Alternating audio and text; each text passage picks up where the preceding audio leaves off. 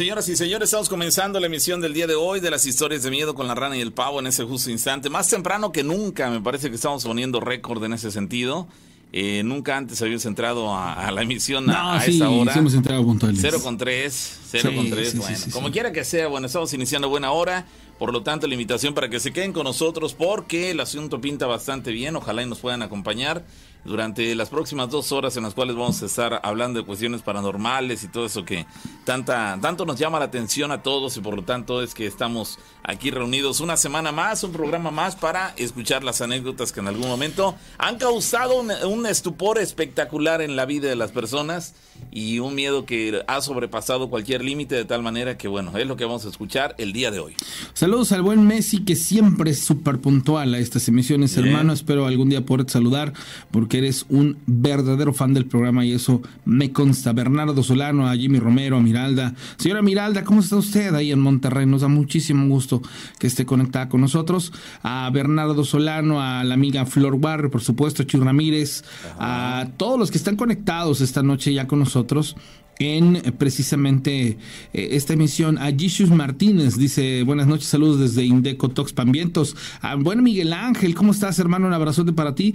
Y bueno, pues felices de la vida de poderlos eh, saludar a través de las plataformas y de los medios en los que nos es posible. Gracias de verdad a la gente que hace posible que nos lleguen sus historias. Dice, hace unos meses te escribí en noviembre del año pasado.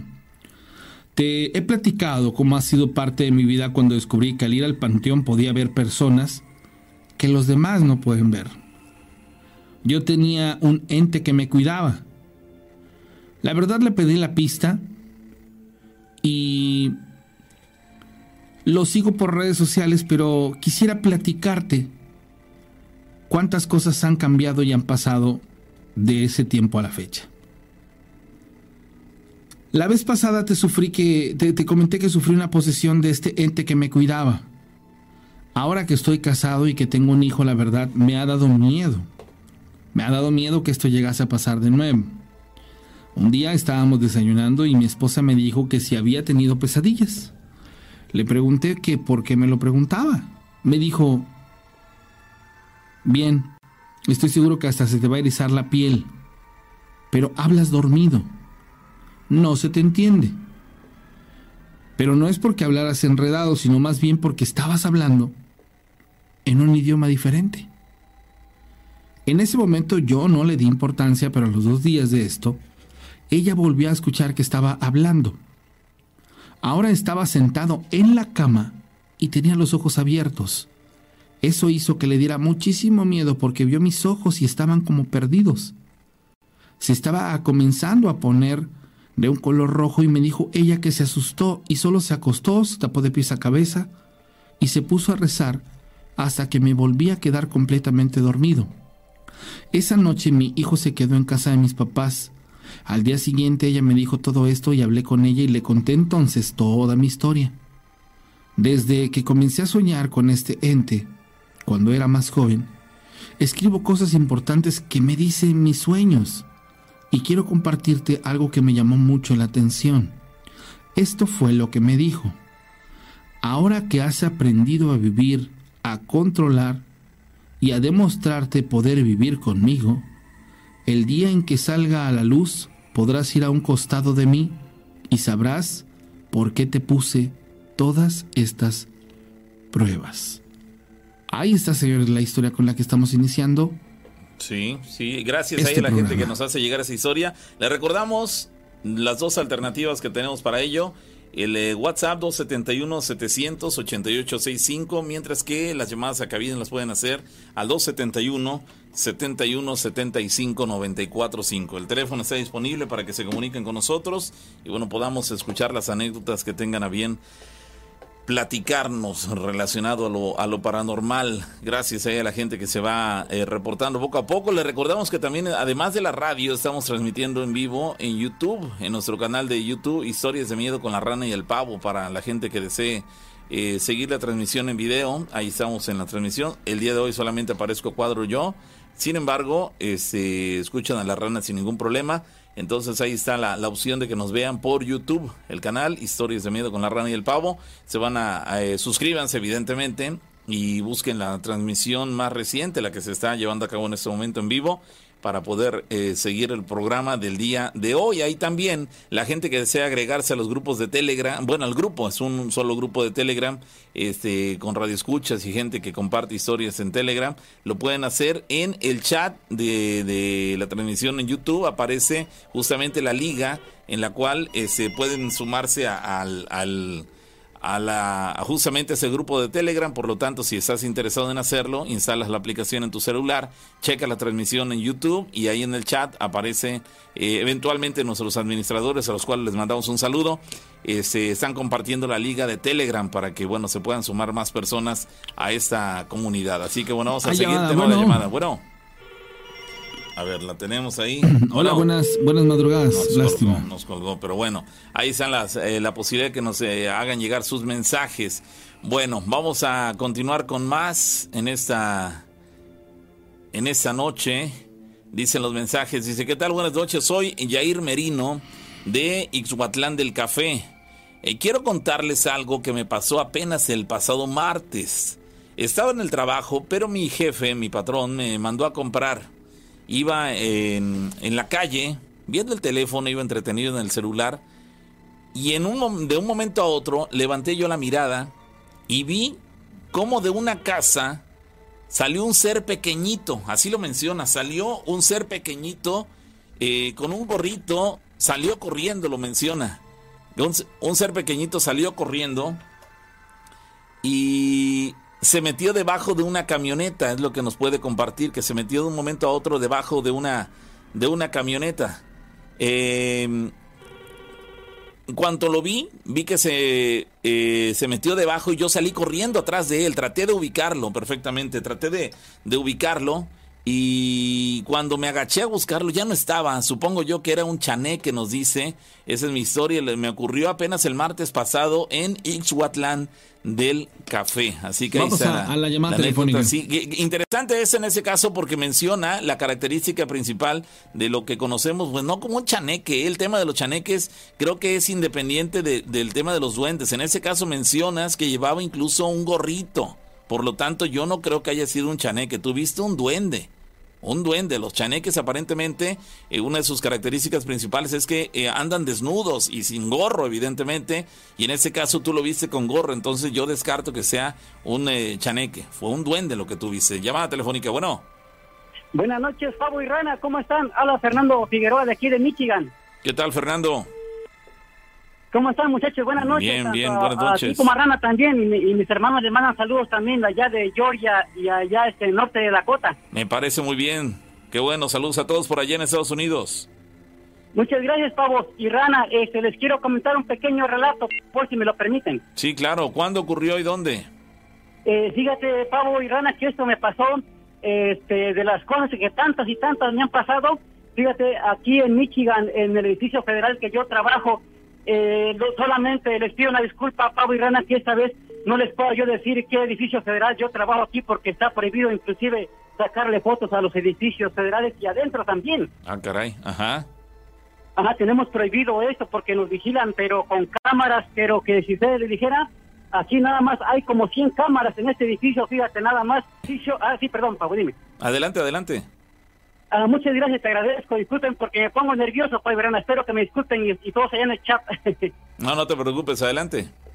Eh, fíjate que esto, les digo, es uno de tantas y tantas cosas que me han pasado aquí en este edificio y en toda mi vida.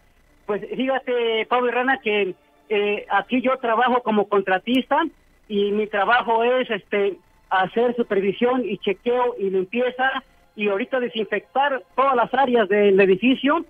Y en una ocasión que yo tenía a mi jefe, eh, vino a verme, él siempre venía a las dos y media o dos de la mañana a checar aquí cómo estaba todo. Y luego había algunas demandas en otros edificios que mis compañeros, este, él llegaba a visitarlos, pero esa fue la última ocasión en que él vino a visitarme a esta hora, entre dos a dos y media de la mañana. Eh, fíjate, Pablo y Rana, que eso me pasó aquí, que yo siempre trabajo primero, al empezar mi trabajo en la segunda parte, en segunda planta, perdón. Sí. Y eh, después de que ya todos los empleados se fueron alrededor de las nueve de la noche, el edificio se queda aquí abandonado, Pablo y Rana. Yo solamente trabajo aquí porque fíjate, en breve les diré que casi nadie, nadie quiere trabajar conmigo. Eh, y ahorita les diré por qué, porque ese fue uno de los primeros sucesos que me pasaron aquí. Estando yo arriba revisando las llaves del agua, eh, eh, escuché que eh, una voz que me decía, Fernando, ¿dónde estás? Fernando, ¿dónde estás? Y yo dije, ah, caray, ya llegó mi jefe. Y que le digo así, aquí estoy. El señor se llama Neider y él es de origen árabe, es de Kuwait o no sé de qué país del Medio Oriente es, pero habla perfecto español, Rana. Ah, muy bien, muy bien. Ajá, entonces sentiste que te habló, eh, sí, le respondiste. Ajá, le respondí, le dije, por aquí estoy, don Neider, por aquí estoy. Dice, ah, pero fíjate, Rana, que cuando me llegó a verme, se asustó y me dijo así, oye, Fernando, dice, pero ¿qué no me supone que está allá, abajo trabajando? Le dije, ¿cómo? Pero usted sabe que yo trabajo solo porque nadie quiere venir a trabajar casi conmigo, es difícil que alguien venga. No, no, dice, pero es que yo te hablé allá abajo porque acabo de entrar, dice, y vi que las puertas de los baños estaban abiertas y, y las puertas también, y yo te pregunté, Fernando, ¿estás ahí? Y tú me contestaste, no, y que me azotan las puertas de los baños, y yo me molesté, dije, bueno, ¿y este Fernando qué le pasa? ¿Está loco qué? Dice, bueno, voy a ver allá arriba primero a ver qué, cómo está allá, cómo va el trabajo.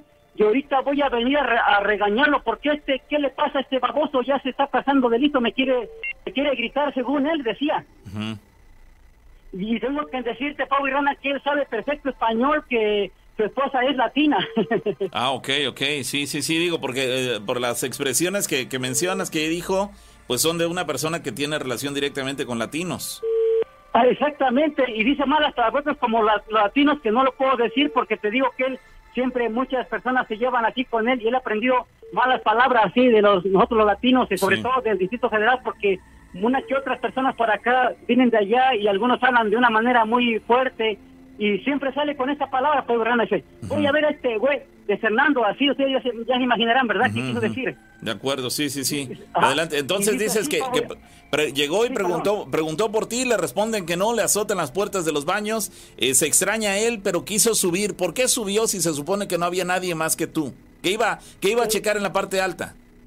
Ajá, porque fíjate, Pablo Irana, que en la parte alta de arriba, este, siempre por lo regular, hay muchas cosas que luego van fallando o se descompone que en el día los empleados como no tienen muy eh, muy bien limpio las cosas o no tienen bien ordenado fue a ver si no se ocurría o se ofrecía algo porque muchas ocasiones los recados que dejaban las oficinas si algún detallito había un escritorio este o en los contactos de las luces siempre dejaban en los escritorios algún recado los empleados y él iba a revisar por si se ofrecía algo. Entonces eso pensó, dice, voy a ver, ahorita ya a ver arriba a ver si no hay ningún problema y ahorita bajo a regañar a este güey de Fernando, dice, porque ¿qué le pasa? Dice, ya está de listo. Sí, sí, claro, claro. Y, como me encontró arriba Pau y Rana, este, eso fue lo que me digo y le digo, no, yo, yo aquí estoy, le digo, ¿qué pasó? Dice, pues que allá fíjate, me pasó esto y esto, lo que les acabo de repetir a ustedes. Le digo, no, no, no. Dice, oye Fernando, dice, tiene razón, dice, ya tú me habías dicho otra vez que siempre espantan aquí alrededor de las 12, una de la mañana, ¿verdad? Pero yo no te quería creer porque yo no creo en eso, dice, pero ¿quién fue quien me gritó? Le digo, no sé, a ver, vamos a ver allá abajo. Y fuimos y bajamos a la parte baja, Pau y Rana, no había nadie absolutamente y todo estaba quieto. Y, ¿sabes qué es lo que me dijo bien asustado después cuando él, él vio que no había nadie y chequeó que no había nadie porque buscamos en todas partes porque había alguien. Y dice, ¿sabes qué, Fernando? Yo jamás vuelvo a venir a verte a esta hora. Dice, ya sé, dice, lo que tú me has dicho, yo no te quise creer, pero dice, ay, quédate con tus fantasmas, que yo ya no vuelvo a venir a esta hora. Y que se sale, pero corriendo rápido y que se va en su carro. y de ahí Pavo y Rana jamás él volvió a venir a verme. A esa hora siempre llegaba a las 11 de la noche a ver por, cualquier cosa que se ofrecía, fíjate nada más. Vaya, vaya, vaya experiencia, ¿no? Digo, finalmente no vio nada, porque no vio nada. Sin embargo, el hecho de que le hayan respondido y que haya existido eh, golpes, eh, azotones, digamos que de las puertas, evidentemente era muestra de que había algo ahí, ¿no? Digo, y si no eran eh, personas, pues lo único que queda es que eran fantasmas, ¿no? Sí, así es, Pablo y que fíjate que aquí este, el, el, la, gente, la persona de seguridad se va después de las nueve de la noche y ya no hay nadie, el edificio se queda completamente solo, nada más me quedo yo solo trabajando y como trabaja los siete días a la semana, como les platiqué en otros este eh, relatos anteriores, yo me voy de aquí a las tres a, o tres y quince de la mañana a mi segundo trabajo. Y entonces les digo, este es uno de los primeros casos que me pasaron aquí. Y en otro relato les contaré a ustedes, Pablo y Rana, otras cosas que me han pasado aquí, inclusive una un relato que me pasó aquí de algo así como una novia fantasma que después les platicaré y se van a ustedes reír o no lo van a creer, pero créeme que después les platicaré qué cosa es porque no me quiera extender tanto, Pablo y Rana. De acuerdo, Oye, tengo, tengo, una, una duda eh, con respecto a, a, lo de, ves que tú me dices que en este lugar debe de haber muchas cámaras, ¿no, no revisaron estas cámaras? Eh, sí, fíjate, este, la persona de seguridad eh, no dice nada, siempre se quedan callados porque uno de ellos apenas hace unos días atrás me dijo que sí, que aquí pasan muchas cosas muy raras porque lo único, si me lo permites, una vez más les pido una disculpa a ustedes, ¿verdad? Y a los que están conectados de que no me quiero extender, solamente un pequeño comentario. Eh, fíjate, Pablo Hernández, que este edificio federal cuenta, hasta ahorita ya lo quitaron, tienen una computadora y unos aparatos electrónicos como tipo robot que si tú pierdes tu identificación para entrar, tú agarras y te sientas aquí, este, aquí estoy a cinco metros de donde está una computadora. Tú te sientas, pavo y rana, y hay un sensor que detecta cuando tú te sientas y sin que tú tengas que moverte a ningún lado, solamente con mirar la cámara, el robot te sigue la mirada y te toma la foto, imprime la fotografía en la computadora y sale tu credencial ya lista y te dice quién eres tú. Y fíjate que esto, esto pasaba casi por lo regular cada tres o cuatro veces este, por noche después de la medianoche, Pavo y Rana. Y por fin de cuentas, fíjate, durante un mes pasaron estas cosas y, a, la gente de seguridad le pregunté hace dos semanas atrás y me dijo que quitaron los aparatos porque las llevaron a reparar, porque fíjate que dice que la, la, la, computadora solamente tomaba puras este, cosas que eran como tipo, como tipo como tipo humo, eh, pavo y rana, como si hubiera algo así como un humo, nada más lo que sacaba las fotos. Y cuando yo estaba aquí trabajando, la, la, cámara se disparaba hasta 10, 15, 20 veces y sacaba las fotos, pavo y rana. Y yo lo único que podía ver en la computadora, que no había nada, era como una especie de humo que sacaba las fotografías. Es decir, la, eh, este equipo eh, de, de cómputo detectaba presencia en el lugar, detectaba eh, la, presencia de alguien y por eso es que se activaba, por eso es que imprimía esto, pero en realidad tú no veías nada, sí, no, no, no, había, no veías nada, no era ningún ser humano. Detectaba una energía eh, suficientemente eh, real como para, para que el, equipo este se activara y, trabajara, se pusiera en marcha. Es muy extraño y me llama también la atención que dices que siendo un edificio de tan de tanta importancia, digamos, para el gobierno de, de aquel país, que, que tú, digamos, a media madrugada te vayas y no se quede prácticamente nadie en el lugar, caramba. Es muy extraño, digo, puesto que hay este, unas, un centenar de cámaras en las instalaciones, este, quiero pensar que, que, hay información muy importante en el lugar y que el lugar se quede vacío completamente es muy extraño. O en ese caso, aún estando tú, un solo vigilante para tan tremendo edificio con tanta información y tanta importancia es un tanto descabellado el hecho de que ellos no hayan encontrado a alguien que vaya a echarte la mano en la vigilancia del lugar. Además que tú te salgas a las 3 de la mañana y el resto de la madrugada no se quede absolutamente nadie. Tú te sales a las 3 de la mañana y ¿quién es la primera persona que llegue la mañana siguiente? Llegan hasta las 6 de la mañana, Pavo. Es decir, es un, es un espacio de, de un periodo de tres, tres horas en las cuales no hay absolutamente nadie en el lugar. Eso es muy raro, además de que eh, la pregunta que decía la rana, que si no han revisado en el circuito cerrado, ¿qué es lo que ocurre? ¿Qué es lo que captan las cámaras? Este, yo quiero suponer que ustedes no tienen demasiado acceso a las cámaras, ¿no? Como que ha de ser información eh, prácticamente confidencial. Eh, exactamente, exactamente, como tú lo acabas de decir, Pavo. Este, yo no puedo tener acceso, solamente puedo ver las cámaras, digo, perdón, puedo ver la computadora porque aquí yo la tenía a cinco metros de donde yo le estoy llamando y yo veía a Pablo y Rana cómo es que el sensor se prendía la luz y disparaba fotos así, una tras de otra, una tras de otra, digo, pero si no hay nadie aquí estoy viendo. Y cuando me asomaba yo en la cámara, porque la cámara, y digo, perdón, la computadora señalaba las fotos, y yo solamente veía puras este, manchitas de humo, este, pero blanco, no eran negras, puras manchitas de humo blanco, y se veían hasta 30, 40 fotografías, pero todo así, puro humo blanco. Y, y el, el, el, hecho de seguridad, ahorita dice que la están reparando porque no tienen, no entienden por qué las manchas aparecen si, y por qué la cámara detecta el sensor que alguien se sentó en la sillita, pero si no hay nadie, yo estoy mirándola, por ejemplo, si lo estuviera ahorita este, ya reparada porque ya tiene dos semanas que no la han vuelto a traer, este, no han puesto nada porque según están en reparación, pero no se explican por qué puras fotos saca ese sensor con la en la computadora aparecen puras manchas de humo blanco. Es que lo, lo que ocurre aquí es de que el propio gobierno, eh, digo, se hacen tontos, ellos se, niegan a aceptar que el, el rollo de lo paranormal existe. Y, en ese caso no quieren dar su brazo a torcer, prefieren pensar que es un fallo en cuanto al funcionamiento del equipo eh, computacional que aceptar, que, aceptar que es algo paranormal. Entonces para ellos les, eh, el, decir abiertamente, no, pues es que si hay fantasmas aquí, sería así como que, dar su brazo a torcer, sería eh, ridículo para ellos que como gobierno o como autoridades serias, supuestamente serias, accedieran a reconocer que es este que ocurre actividad paranormal y que son, son fantasmas los que hay en el lugar. No, no lo aceptan y no lo van a aceptar y prefieren culpar o encontrar eh, responsabilidad en el equipo eh, asumiendo que, que es un fallo en el funcionamiento del, de las computadoras cuando en realidad es actividad paranormal. Pero bueno, son... Qué eh, interesante porque las personas que sí tienen acceso a eso han de ser así como de, güey, mira, y ahora pasó esto, no sé. Muy a sus adentros deben reconocer, decir, oye, es, es fantasmas, pero no vamos a irlo a decir allá afuera, se van a burlar de nosotros. Entonces, bueno, tienen prefieren eh, pensar que es un fallo en el equipo. Pero bueno, muy interesante, Fernando, un abrazo.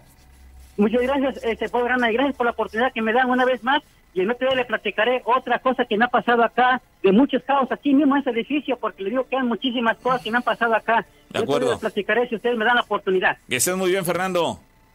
Una vez más les agradezco a los dos y a todo su público. Una vez más, buenas noches. Hasta luego. Hasta luego. Bueno, ahí está Fernando reportándose desde la Unión Americana. Ya no recuerdo en qué ciudad dice que nos está siguiendo. En Chicago, bueno. Sí, algo así. Bueno, de todas maneras, saludos donde quiera que se encuentren. Dicen eh, por acá los mensajes que nos siguen Vamos a la, llamada, ¿no? De inmediato Vamos a la llamada. A ver, bueno, bueno.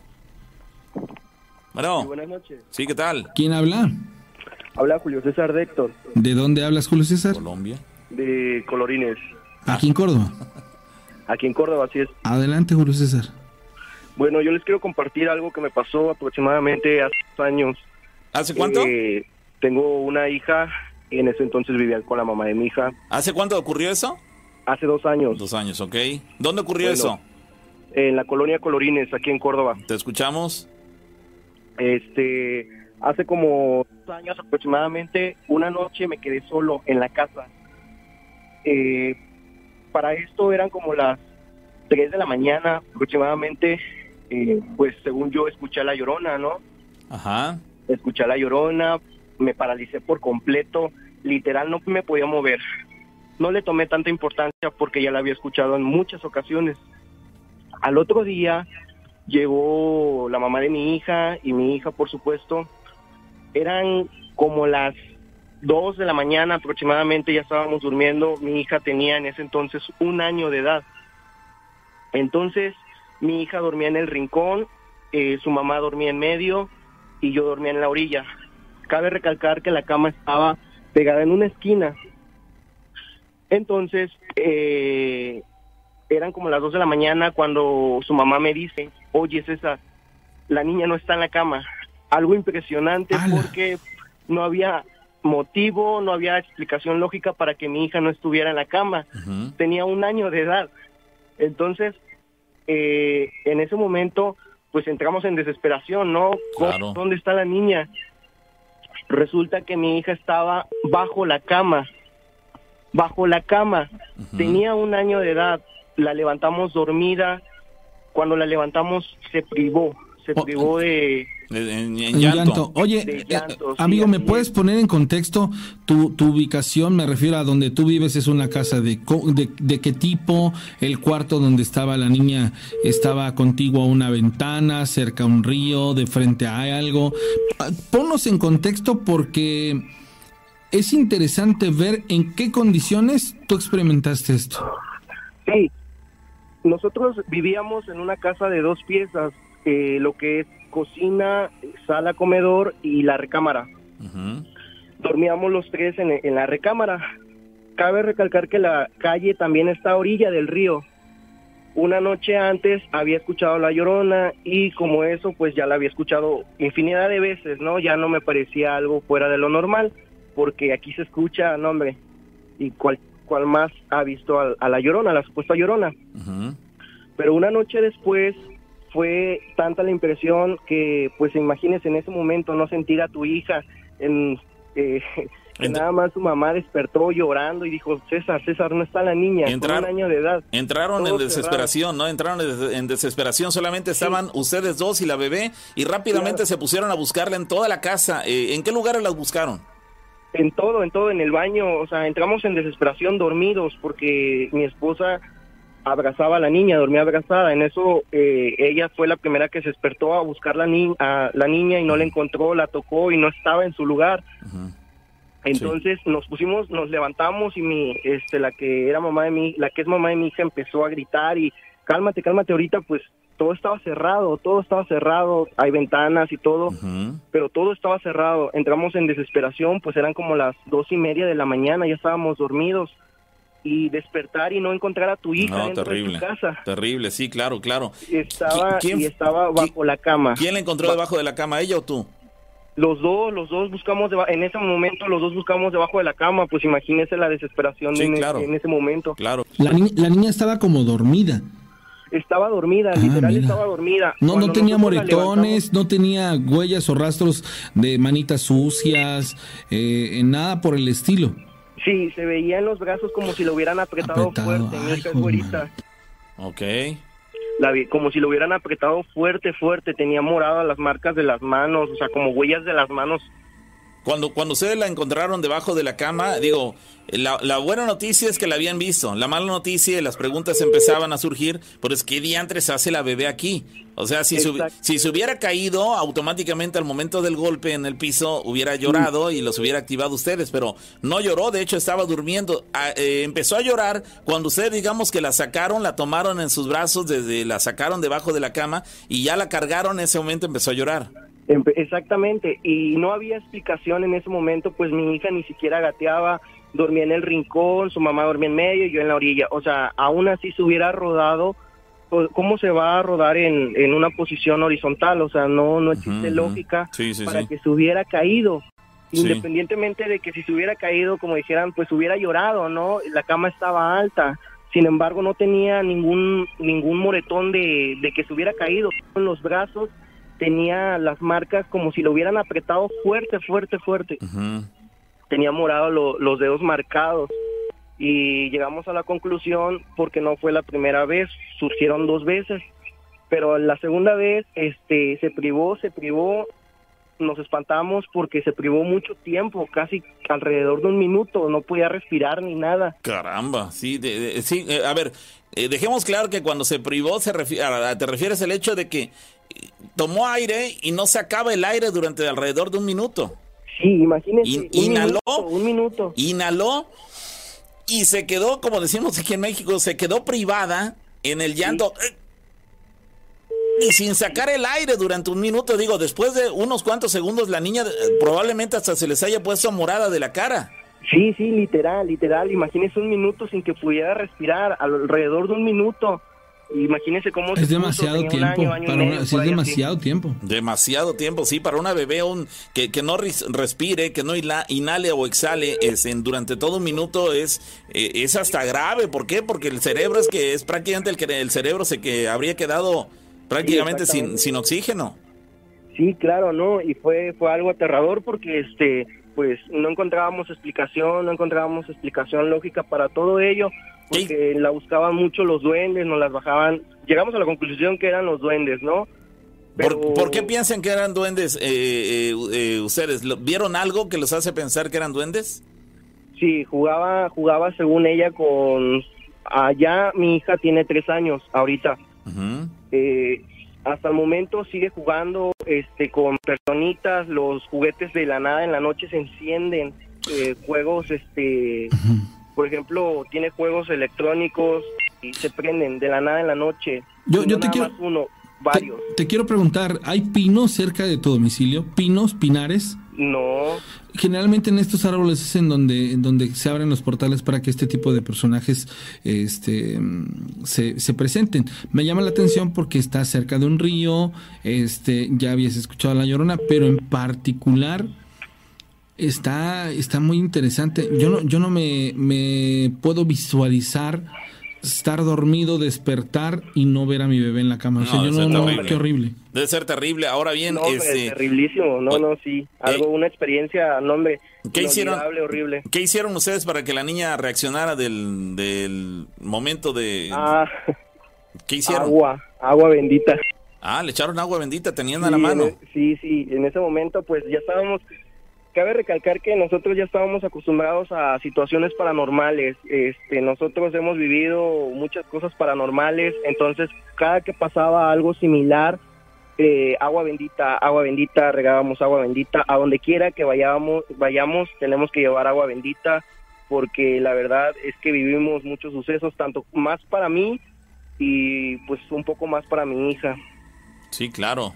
Caramba, pues qué, qué terrible experiencia, qué terrible experiencia porque la protagonista, la víctima de la misma, fue la pequeña, un año de edad, terrible, no encontrarla en la casa, la casa cerrada, eh, solamente tú y tu esposa en ella, entonces caramba, qué diantres ocurrió, quién la colocó ahí, no se percataron de nada, ustedes dos estaban completamente dormidos y, este, y nunca se dieron cuenta de nada extraordinario, nada que, que, que eh, les avisara o los pusiera al tanto de lo que estaba sucediendo, ¿no? No, solo la intuición de su mamá de que la iba a abrazar y al no sentirla en la cama me habló rapidísimo, César, César, no está la niña, imagínese. Y le venimos a encontrar debajo de la cama. ¿Para ese entonces la niña ya había sido bautizada? Eh, no, para ese entonces no. No. ¿Y ya después del bautismo le siguen eh, ocurriendo cosas? Sí, de hecho sí. Muchas cosas. Sí, sí, en este caso sí sabemos que, que el bautismo ayuda, pero no es una garantía de que automáticamente en cuanto estás bautizado vaya a dejar de ocurrir. A muchas personas les funciona porque a partir de entonces se acabó el tema, pero a otros, como en tu caso, no necesariamente es el final de, de la historia y es lo más lamentable porque dices, caramba, qué, qué triste, ¿no? Que no, lo que le funciona a unas personas no aplica para otras, pero bueno, ahí, ahí está la, la experiencia. Pues muy interesante, amigo. Sí, adelante. Sí, de hecho, este, hace como, como por octubre del año pasado también nos fuimos a vivir a, la ciudad de Monterrey eh, temporalmente a una colonia que se, a una, a un estado que se llama Escobedo, Escobedo Nuevo León. Allá tienen mucho la mitología del hombre pájaro. Yo cuando llegué allá, este, la verdad me moría de risa por el nombre que le habían puesto. Sí. Llegamos a vivir a un, a una casa de Infonavit eh, resulta que un día en la cocina todas, este, todos los trastes, coladeras, cucharas que eran colgadas, amanecieron tiradas en todo el piso. Mi hija para ese entonces pues ya camina. Mi hija estaba, despertamos y mi hija estaba abajo jugando con las cucharas. No había explicación lógica tampoco de que mi hija se subiera a agarrar las cucharas tan alto y mucho menos que se hubiera bajado de las escaleras tan temprano a jugar con todo eso que le habían bajado. Sí, para cuando ustedes reaccionaron es porque la niña ya estaba jugando, ya estaba abajo de la cama y todo, ¿no? Sí, claro, claro, ¿no? Y pues la verdad nosotros también pensamos que con el bautismo después del año eh, todo iba a mejorar, pero no, parece, tal parece que este, siguen las cosas paranormales conmigo y con mi hija. Caramba, ¿ya has platicado con tu esposa y le encuentran alguna respuesta a eso que digas, caramba, eh, mm. Es que tanto te ocurrió aquí en Córdoba con ese caso hasta Nuevo León también. Entonces, el asunto no tiene que ver, parece ser, con la casa en la que viven, sino que ustedes tienen alguna eh, facilidad para tener ese tipo de, de, experiencias, no sé, de ser víctimas de este tipo de acoso, porque es un acoso, no solamente con la bebé, sino ustedes mismos, porque aunque la, el, digamos, la maldad directamente la, la aplican sobre la niña, también ustedes indirectamente eh, también se ven afectados en primera por la desesperación por la seguridad de la niña y en segunda porque pues también les causa zozobra el, el, no saber en un momento dado dónde está la niña o por qué la niña está jugando con las cucharas y ella no tenía acceso a las mismas. Es decir muchas preguntas y lo peor de todo es que hay cero respuestas ante ante todo claro, eso claro.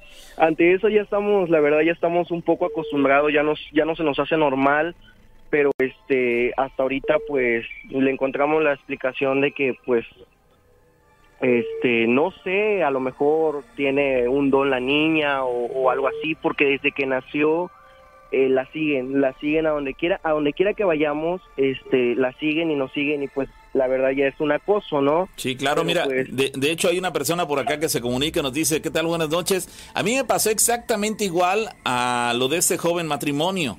Mi hija tenía dos días, dos días de nacida y como de día no dormía, aproveché a meterme a bañar a la, a la una y eh, así a la una y cuando regresé a mi recámara mi hija no estaba en su ah, cama, no. estaba en su cuna. Y dos días de nacida, imagínate la fragilidad. No, entré en pánico, eh, literalmente, la busqué por todos lados, toda mi casa estaba cerrada y yo vivo solo con mi hija. Hoy, la, actualmente mi hija tiene 16 años. En aquella ocasión yo lloré desesperada y cuando me hinqué para observar debajo de mi cama, mi bebé estaba allí, dormida y con su cobija totalmente extendida, como si se lo hubieran puesto para acostarla. Fue algo horrible. Y mi bebé solo tenía unos arañones, unos arañazos en sus bracitos. Esa es mi historia, me llamo Nora y pues como podemos ver es una historia muy similar a lo que le pasó a tu bebé. A diferencia de, tu experiencia, a la bebé esta, le, bueno, le dejaron como rastros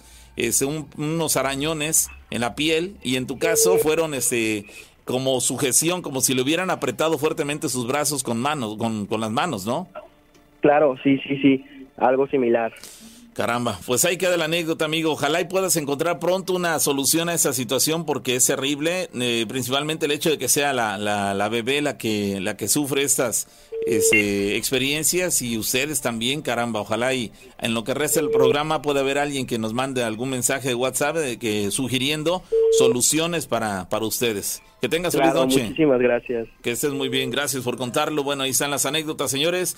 Las historias de miedo, qué terrible. ¿Se imaginas a los dos días de nacida que no encuentres a tu bebé en su cuna? Y como dice ella, dice, yo regresé a, a mi recámara y resulta que no estaba, entré en pánico porque no había nadie más en la casa. Yo estaba sola en ese momento eh, la casa cerrada, no había posibilidades de que la niña de dos días de nacida se saliera de su cuna, evidentemente, y cuando la encontré estaba debajo de la cama con su cobija totalmente extendida, como si a propósito alguien lo hubiera colocado en ese lugar, este, y la niña nunca lloró, por lo visto, nunca este, entró en llanto, dormida, así como estaba en la cama, así la encontraron debajo de la misma. Pero bueno.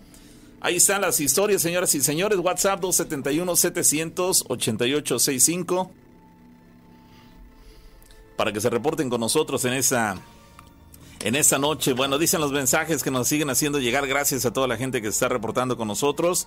Eh, dice, ¿me puedes pasar el número de cabina, por favor? Claro que sí, es 271 71 75 94. Tenemos liberada la, línea, ¿verdad? Sí, está libre, está libre. Este, mm, vamos a los eh, siguientes mensajes. Dicen los WhatsApp, dice, ¿qué tal? Buenas noches. Espero que puedan leer mi historia. Se la escribí el programa pasado.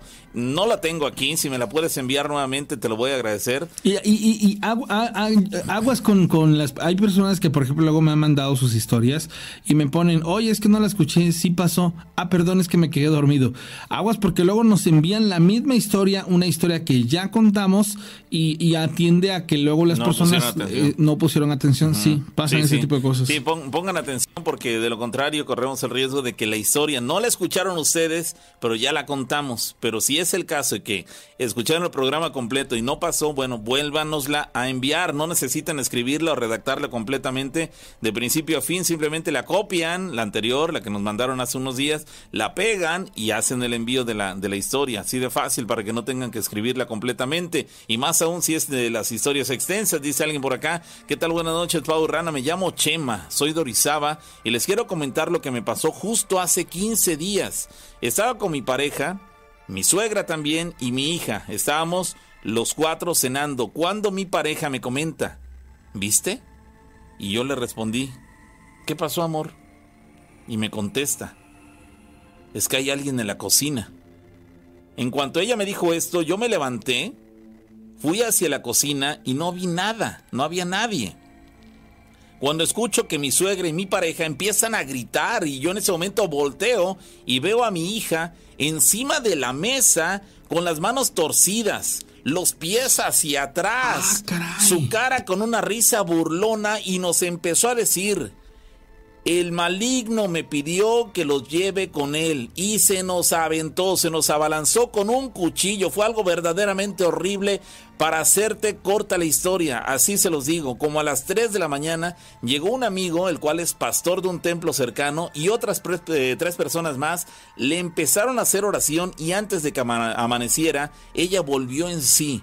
No supo ni qué pasó. Nosotros no le hemos dicho nada. Esa es la historia. Ese es un claro ejemplo de oh, posesión. Caramba, qué terrible. Pero, en que, ¿sabes? Estaría muy interesante que nos diera el contexto. El contexto de, a qué se dedican, por qué la niña pudo haber tenido una adherencia así, en qué momento la, la, pudo haber absorbido. Ahí, ahí nos faltan muchos detalles porque es algo fuertísimo. Sí, sí, demasiado. Ojalá y, vamos, eh, nos dice que su hija, sería interesante saber qué edad tiene su hija este, caramba, se le ocurrió hace apenas un par de semanas, tiene 15 días que les pasó esto. Debe ser terrible, terrible, porque no estás viendo a un ser que ni conoces, un ser, fantasmagórico, no, estás viendo a tu hija en esas condiciones, como dice él, yo me levanté a la cocina y cuando escucho el grito de mi suegra y de mi esposa, volteo rápidamente a ver por qué gritan. Y cuando me doy cuenta, mi hija, insisto, ojalá y nos puedas decir amigo, ¿qué edad tiene tu hija? Pero dice, mi hija estaba encima de la mesa, con las manos torcidas, los pies también los tenía torcidos, es decir, invertidos, invertidos completamente, torcidos eh, hacia atrás, dice, su cara con una risa burlona y nos empezó a decir, el maligno me pidió que los lleve con él y se nos abalanzó con un cuchillo, fue algo terrible. Caramba, hay muchas, muchas, muchas. Sería interesante, amigos, si nos echaras una llamada telefónica para hacerte eh, las preguntas respectivas. No es necesario que nos des tu nombre. Sería bueno que nos dijeras en qué colonia de la ciudad de Orizaba ocurrió esto. Pero si no quieres darnos tu, eh, tu nombre, no es necesario si quieres mantener tu privacidad en ese sentido. Pero sí, ojalá y nos pudieras echar una llamada para hacerte muchas preguntas que quedan en el aire ante esta experiencia que nos acabas de compartir. Vaya. El desenlace sobre todo. No, terrible. Bueno, dice que al final final eh, asistió un pastor y aparentemente le hicieron oración. Pero, pero la niña, la, niña, a las 6 de la mañana posiblemente dejó de, estar en, trance. Pero la, el desenlace, o sea, eso no quiere decir que, o sea, no habla de que le, la exorcizaron, habla de que la controlaron. O sea, ¿qué, ¿qué, pasó a raíz de esto? Porque estoy seguro que, que, es como hace no muchas horas tuve la oportunidad de estar con una persona que me decía, no, es que fíjate que a mí me pasó algo casualmente muy chistoso. Dice, yo estaba consciente de que mi abuelo hizo pacto con el diablo. Dice, a mí se me ocurre en su lecho de muerte, me pide que le lleve un sacerdote, se lo llevo, dice, y se me presencia el, el mero malo y corretea, dice, y me dice que por qué hice eso. Entonces, son situaciones muy fuertes, pero que tienen un contexto y como tal, eh, un eco al pasar el tiempo con esas personas. Sí, terrible, terrible. Pero bueno, ahí están las, las anécdotas que nos comparten, terribles en, en la mayor parte de los casos y en este no es la excepción. Lamentable que haya eh, experiencias de este tipo. Y este, y bueno, ahí estamos a esperar a ver si nos responde en los próximos minutos esa persona para aclararnos un poco. Ah, ok, aquí ya nos está eh, respondiendo. Dice, eh, bueno, antes que nada pide una disculpa. No puede marcar, dice, porque la bocina de su celular no sirve. Pero dice, pero mi pequeña tiene 11 años, 11 años la niña. Vivo cerca del mercado Cerritos. Somos una familia normal, yo soy eh, repartidor en una motocicleta, mi esposa es ama de casa, no sabemos el por qué nos haya pasado eso, pero gracias a Dios no ha pasado nada en estos días. Sí, terrible, ¿eh? terrible la, experiencia, insisto independientemente de que podría ser ya eh, suficientemente dramática y espeluznante ver un ser en esas características con los pies invertidos y una risa burlona y atacando, este, el que sea tu hija, estás viendo, es mi hija la que está sufriendo este, este ataque. Evidentemente, eh, un ser maligno eh, entró al cuerpo de tu hija y lo utilizó como instrumento para poder eh, llevarles este mensaje. Mm, terrible, terrible, terrible, insisto, por el hecho de que era tu hija quien este, sufrió esta, ataque. Fue víctima de, una, de, un, de un ataque endemoniado, literalmente y este y el mensaje ahí se los eh, nos lo deja claramente. Alguien más nos dice, ¿qué tal? Buenas noches, Pavo. Me llamo Viridiana y te escucho desde Villahermosa, Tabasco. Gracias, saludos para ti, Viridiana, hasta la ciudad de Villahermosa. Hace un mes los encontré en Spotify y todos los días los escucho. Me estoy poniendo al día. Hay algo que me da un poco de nostalgia y gracia a la vez fue escucharles decir que aumentaron sus días de frecuencia pensando en que solo sería por unos meses lo de la pandemia y ya cumplimos el, año tristemente. Pero bueno, pasando al tema eh, que nos interesa a todos, les comento que en mi vida me han ocurrido muchas cosas muy fuera de lo común, pero me gustaría contarte una en particular el día de hoy. Vivía en casa de mis suegros, estaba en la cocina cocinando, cuando mi hijo de dos años llegó y de la nada se me quedó viendo. Me sonrió y yo le sonreí. Estaba descalzo y con una pequeña trucita, una truza, eh, y sport blanca, dice él. Cuando me di la vuelta para seguir cocinando, recordé que mi hijo, que mi hijo no estaba descalzo ni con esa ropa, sobre todo, al momento en que reaccioné y dije, fíjate, si mi hijo no está descalzo ni con esa ropa, yo reaccioné y recordé que yo dejé durmiendo a mi hijo en la hamaca y no había forma de que se bajara. Fue algo verdaderamente abrumador darme cuenta que lo que vi no había sido mi hijo, sino un duende. Esto tiene 16 años. ¿Qué sucedió? ¡Ah, caray! ¡Qué terrible experiencia! Aquí lo, lo raro del tema es que... Eh, que no, no te hayas percatado tú de que no era tu hijo a quien viste, ¿o qué? ¿Tenía la cara de tu hijo? Digo, finalmente, digo, no cuestiono la reacción que tuviste, estabas entretenida y demás, pero caramba, si estabas en tu casa y, llega eh, tu hijo, lo que supones que es tu hijo, y va contigo, te voltea a ver, lo volteas a ver, y no es tu hijo, pues automáticamente reaccionarías este, diciendo, ah, caray, ¿quién, es este niño? Pero no reaccionaste, no sé si estabas embelesada totalmente en lo que estabas eh, haciendo, que no te percataste que no era el rostro de tu hijo, sino otro rostro, o en realidad sí tenía el ojo, el rostro de tu hijo, pero no era tu hijo. Esa sería la situación. Si hubiera tenido el rostro de tu hijo, entendería que te confundió, te, te, agarró en curva y no te percataste de, de, la vestimenta, no pusiste atención en ese, en ese detalle al momento. Pero si no tenía el rostro de tu hijo, entonces, ¿por qué fue que no reaccionaste al momento? Este, y darte cuenta que no era tu hijo en realidad la, eh, el, niño que se había acercado a sonreírte, caramba. Pues bueno, ahí está la, situación. Gracias por, por, contactarnos, Viridiana. Saludos hasta Villahermosa, Tabasco. Le recordamos el teléfono en cabina 271 71 75 94 5 para que se reporten con nosotros eh, en esta madrugada. Gracias a la gente que nos sigue haciendo llegar sus mensajes. Hay, Dice, hay, hay, muchas cosas que, que a mí me llaman mucho la atención con respecto a las cosas que nos van contando. Y una sugerencia para los que nos van a mandar historias de aquí en adelante. Una sugerencia y les explico la razón. La frase sería ponme en contexto. Antes de contarme la historia como tal, platícame exactamente, por así decirlo, de dónde ocurrió, qué, qué, en qué condición ocurrió. Y ya luego entramos en detalle para la historia. Te explico por qué. Porque eh, eh, eh, hay historias que ameritan tener un contexto para poderlas, digamos así, visualizar y complementar.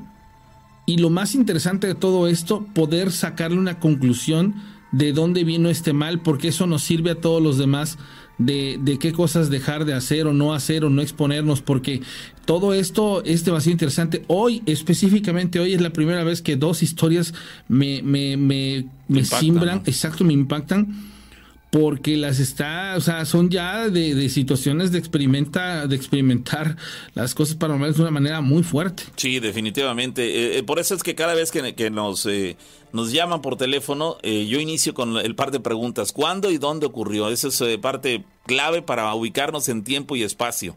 Ya a partir de ahí, pues vamos empezando el desarrollo de las historias, pero bueno, siempre me, resulta muy interesante saber cuándo ocurrió, para saber, mm, digo, siempre la historia va a resultar impactante si es que tiene el contenido para que esto ocurra, este, haya ocurrido este, ayer o haya ocurrido hace 10 años. Sin embargo, cuando el, el el tema ocurre recientemente, es como para tomarle todavía mayor relevancia, porque dices, oye, ni siquiera nos tenemos que remontar a muchos años al pasado. No, esa es una historia que ocurrió, como hace un rato nos platicaron una historia, hace un par de semanas, recientemente. Entonces, todavía como que le doy más realce porque es un hecho que en la actualidad sigue presentándose y probablemente sigan ocurriendo eh, acontecimientos relacionados con lo mismo. Entonces, este, por eso es que les, les hacemos estas preguntas, no porque eh, queramos molestar a las personas que nos llaman, no, no, es para poner en contexto y todos podamos entender a plenitud la anécdota. Vamos a ir a la llamada telefónica. Bueno.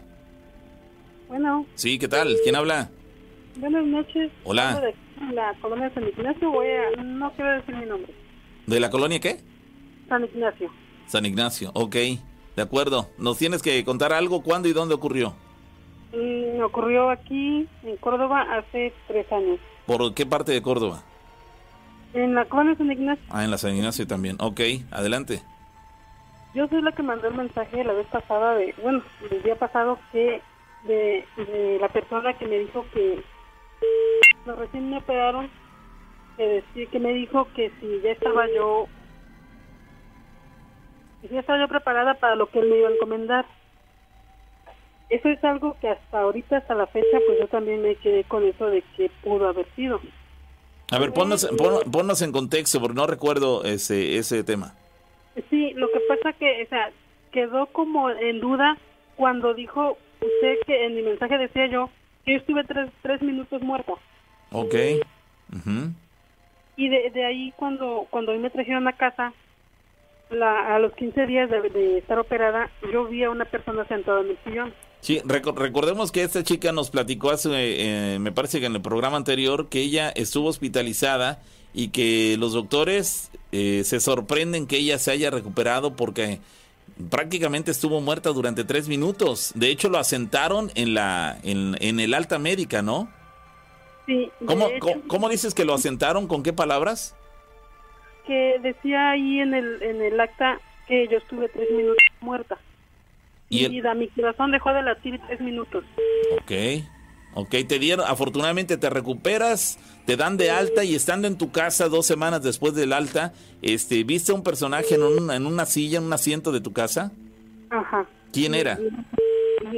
Pues yo lo vi muy normal, era una persona normal, completamente normal, vestía un traje azul. El no, no se lo pude ver muy bien porque pues estaba oscuro. Y la primera vez que me habló me dijo que si yo seguía en esta vida era porque él así lo había decidido. A los 15 días que se me vuelve a aparecer, me dice que si ya estaba yo preparada para lo que él me iba a encomendar. Pero de ahí ya no volvió a aparecer. O sea, yo no sé qué, qué fue o qué me iba a encomendar o no, no, o sea, esa pregunta quedó así como sin respuesta. ¿Eres una, una mujer cercana a Dios, a la iglesia, religiosa? Sí. ¿Sí? Sí. De hecho, mis padres pues fueron coordinadores de círculos bíblicos, mis hermanas fueron misioneras. Ok. Oye, probablemente, eh, eh, bueno, la pregunta te la tengo que hacer. ¿Quién tú crees que haya sido ese personaje. ¿Qué se te ocurre? ¿El maligno o, un fantasma? ¿Quién se te ocurre que pudo haber sido ese hombre de traje azul? Pues al principio sí pensé que, pues, que como que había sido el maligno. Porque pues le digo que yo me torcí cuando la primera vez que lo vi. No me pude mover, me quedé completamente torcida. Eh, cuando dices torcida es literal de, de, de, los nervios, del impacto o, por haberlo visto, de, físicamente sufriste como que una afectación nerviosa. Sí. ¿Qué te pasó literalmente? Me torcí completamente para atrás, o sea, no, no me podía yo mover ni hablar, la, la boca se me, se me entumió, no podía hablar ni moverme, pero yo veía que mi mamá y mi hija ahí estaban durmiendo conmigo pero yo no me podía mover ni hacer ni un ruido ni nada. Evidentemente lo que te causó este, este, eh, esta reacción física fue el impacto que te causó haber visto este ser, a pesar de que no lo viste con toda claridad, porque dices que en la zona donde se encontraba estaba más o menos oscuro, por lo tanto no lo viste a plenitud, fue más o menos, yo creo que más allá de que lo hayas visto, es el quien supones tú que era. Eso fue lo que más te impactó, sabía. O no lo viste, pero supones tú que era el maligno y por lo tanto te impactó. Sí, la verdad sí. Pero y, hay quienes me cuestionan y me dicen que estaba yo dormida. No estaba yo dormida. Yo puedo asegurar que no fue en mi sueño, que fue real. Mm, Tú lo aseguras esto porque lo, sentiste cómo te, te engarrotaste, digamos, y además porque viste a tu familia dormida. Sí, ellas estaban durmiendo ahí al lado mío. Eh, eh, a ver, aquí hay dos, dos eh, cuestiones. Una, es buena noticia que a pesar de la advertencia que te hizo este ser, no se haya manifestado. Ya tiene, ¿qué? ¿Tres años de esto? Diez años. Y eso, eso, punto número uno, ya es buena noticia. Que a pesar de la amenaza, no haya, no haya cumplido su palabra. Probablemente quiero pensar que si eres una persona cercana a Dios, si eres creyente y demás, este, pues todos entendemos, ¿no? Que el asunto del Dios, de Dios es el lado bueno y el asunto del maligno se, pues, va por lo maligno, lo oscuro y demás. Y si eres una eh, persona cercana a Dios, entonces probablemente esa cercanía con la religión y el, ser buena persona, bla, bla, esto eh, impide que ese ser se te vuelva a manifestar, aunque sus planes eran eh, regresar y, hacer alguna fechoría contigo no ha podido por la cercanía que tienes por, con las cosas buenas, con las cosas de Dios. Este, el problema es de que no nadie nos podría asegurar que nunca jamás va a regresar.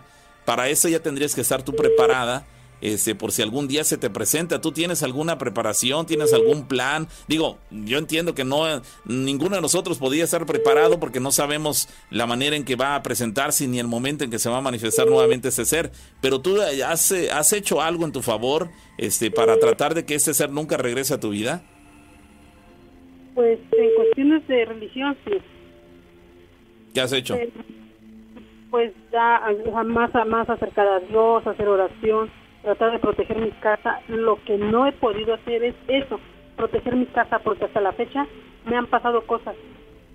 Incluso hoy, hoy en esta semana, a partir del martes a la fecha, hasta el día de hoy, arriba de mi casa se oye como, como si caminara una gallina.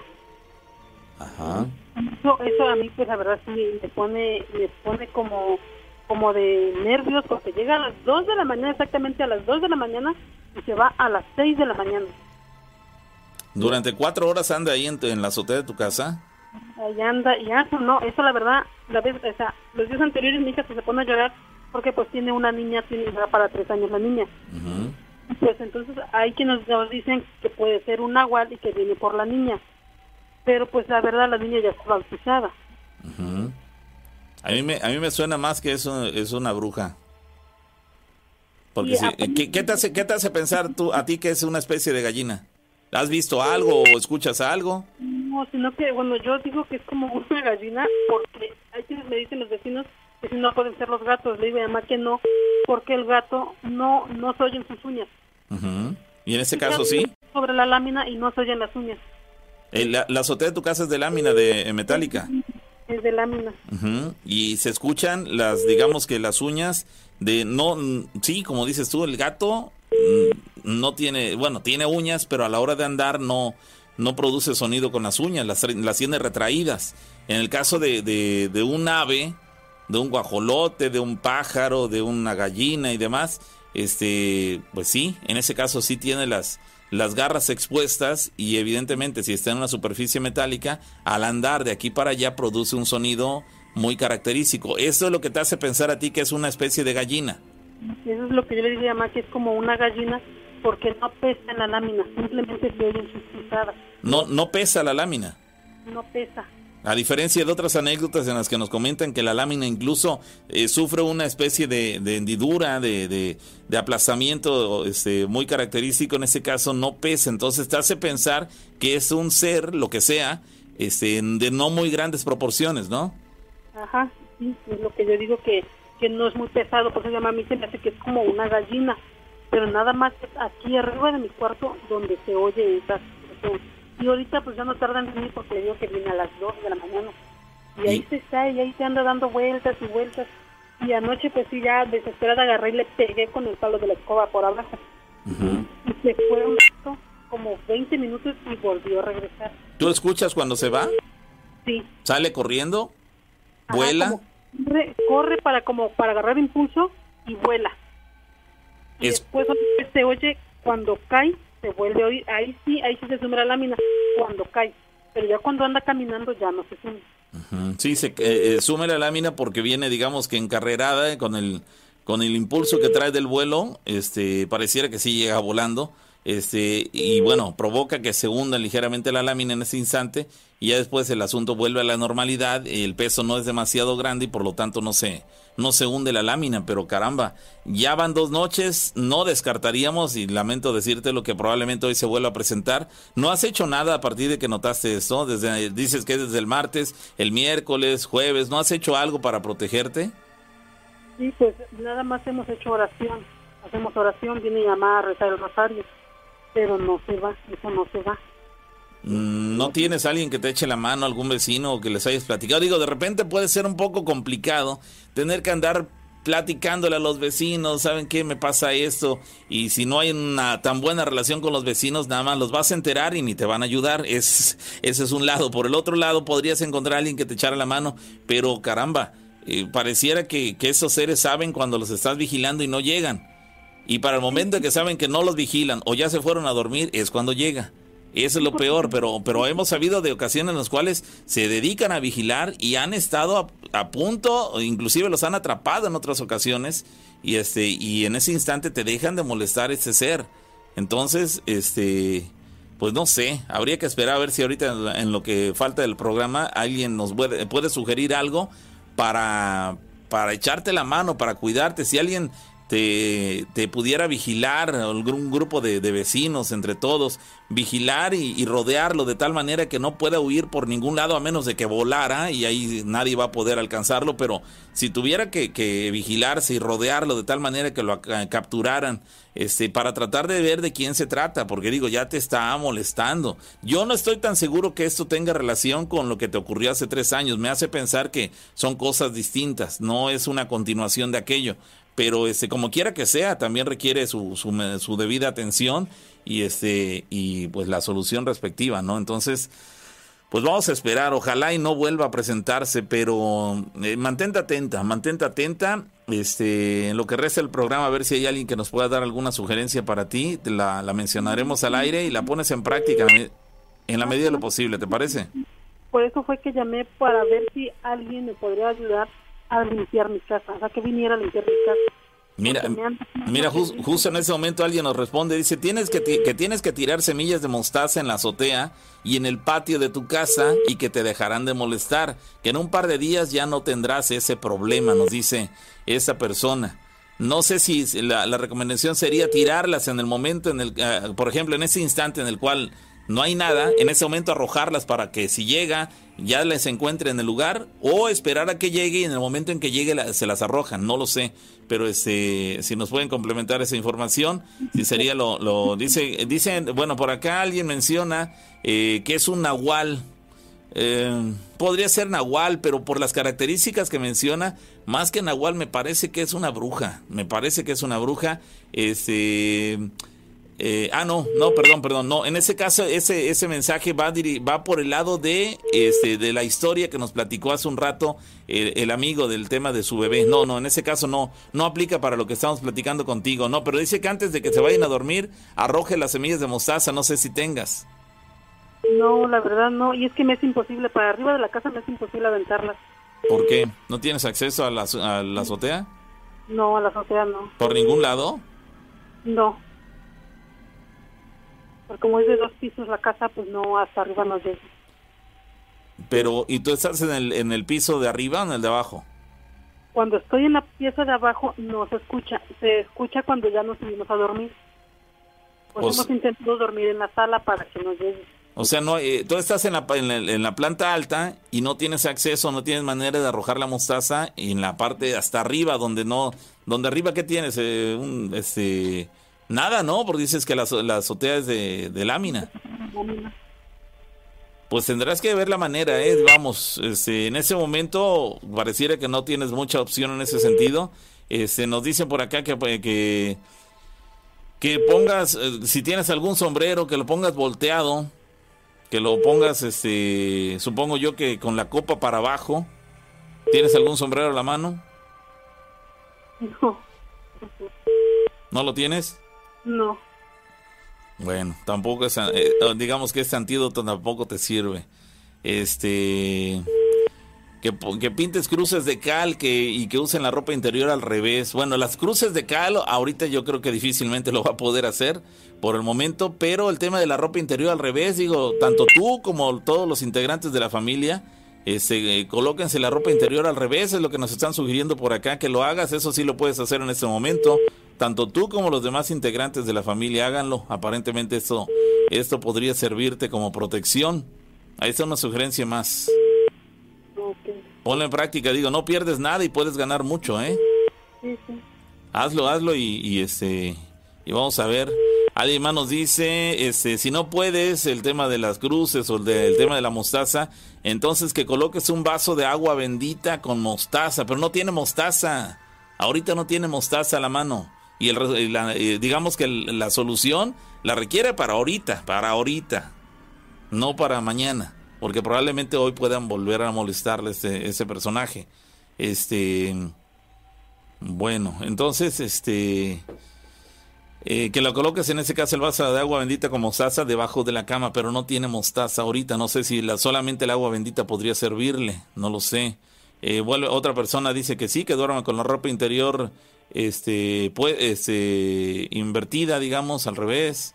Este, bueno, varias, varias opciones que nos están dando por acá. Otra más dice, este, dice, no, eh, no, eh, que, bueno, alguien opina que el tema de lo del sombrero no es una buena idea porque la van a hacer enojar, dice alguien. Ahí vienen los puntos de vista, ¿no? Lo que, pa- lo que alguien sugiere como so- solución, que es el que coloques un sombrero con la copa hacia abajo, hay otras personas que no están de acuerdo porque lo único que van a- vas a lograr, según dice esta persona, es que vas a hacer enojar a ese, a ese personaje. Que lo sugieren que mejor este, coloques unas tijeras en cruz debajo de tu almohada, que eso sí te va a funcionar. Sí tienes unas tijeras, ¿no? Sí, sí, eso sí. Bueno, entonces ya sabe, ya van dos antídotos, la ropa interior al revés y eh, las tijeras en cruz debajo de tu almohada. Ya son dos antídotos, dos este, este, soluciones, dos tips. Ponlo en, ponlo en práctica, digo, entre los dos seguramente algo vas a encontrar de, de, de solución. Que coloques cruces de ocote amarradas con listón rojo, pues eso ahorita no tiene cruz de ocote. Volvemos a lo mismo, no tiene cruz de ocote ahorita. También eh, sugieren las tijeras en forma de cruz. Este, bueno, mucha gente tratando de colaborar contigo. Este, dice alguien que el sombrero se utiliza cuando la quieres atrapar. Es lo que dice una persona, que ahorita el tema del sombrero invertido no sirve, que eso sirve cuando la quieres atrapar. En ese caso la chica, por el momento por lo menos, no quiere atrapar a ese ser, simplemente quiere que lo deje de molestar. Entonces el tema del sombrero anotarlo, sirve pero cuando le quieres atrapar. Es otra opción, dice por acá que como solamente coloques el, el vaso de agua, ese sin la mostaza, solamente el puro, la pura agua bendita, este que la coloques en tu cabecera, en la cabecera de tu cama o cerca de la cabecera de tu cama con un rosario y que reces la magnífica. ¿Tienes la oración de la magnífica? Sí. Bueno, rezar la magnífica, la ropa interior al revés y la cruz en forma de cruz debajo de tu almohada. Ya están tres antídotos. Yo creo que con esos, con esos tres antídotos, por lo menos esta noche podrías estar protegida. Si no funciona, nos llamas el lunes y nos cuentas qué pasó. Ok. Sale y, ma- y mañana trata de conseguir el tema de la mostaza, la cruz de ocote y todo eso para, para que complementes este, tu protección. Ok. Bueno, ahí está, entonces ahí está la sugerencia. Que pases feliz noche. Gracias por, llamar, por ah. tomarme mi llamada. No, que estés muy bien. Ojalá encuentres solución pronto a la situación que estás pasando. Caramba, qué, qué feo, ¿no? Ahí está la gente en pleno siglo XXI sigue sufriendo ataques de entes, pues no sé si llamarles para, paranormales, creo que sí, ¿no? Por el hecho de que sufren una transformación ahí un tanto rara y aparentemente utilizando este, oraciones, eh, invocando cosas malignas y demás, pero bueno. Ay, Dios mío, dice por acá alguien que le sugiere que, eh, que, se, que, que persigne los cuatro costados de su casa, dice alguien. A ver, anoten todos los demás que, que están pasando por una situación similar o aún no pasándola. No está por demás tenerlo ahí anotado por si algún día llegáramos a estar en una situación así. Que persignes, dice ella, que persignes los cuatro costados de la casa con un machete o con un cuchillo o un sombrero encima de un machete y que sea frente a donde escucha el ruido o ve al animal, es lo que dice esta persona, que persignes los costados de tu casa con un machete o con un cuchillo, o bien coloques un sombrero encima de un machete. El machete tiene que estar, supongo yo, que enterrado, porque es lo que nos han dicho, enterrado en, en, el, en el piso, pero pues si es de... de solamente podría enterrarlo si fuera de tierra su piso. Si es de concreto, pues difícilmente lo va a poder enterrar, ¿no? Este, pero bueno, pon en práctica el tema de la persignación de los cuatro costados de tu casa con un machete o con un cuchillo. Ahí está un, tip más para que lo puedas poner en práctica ahora que estás viéndote asediada por este ser. Dice por acá Vicky Pérez Rejo, se reporta, ¿qué tal? Eh, buenos días.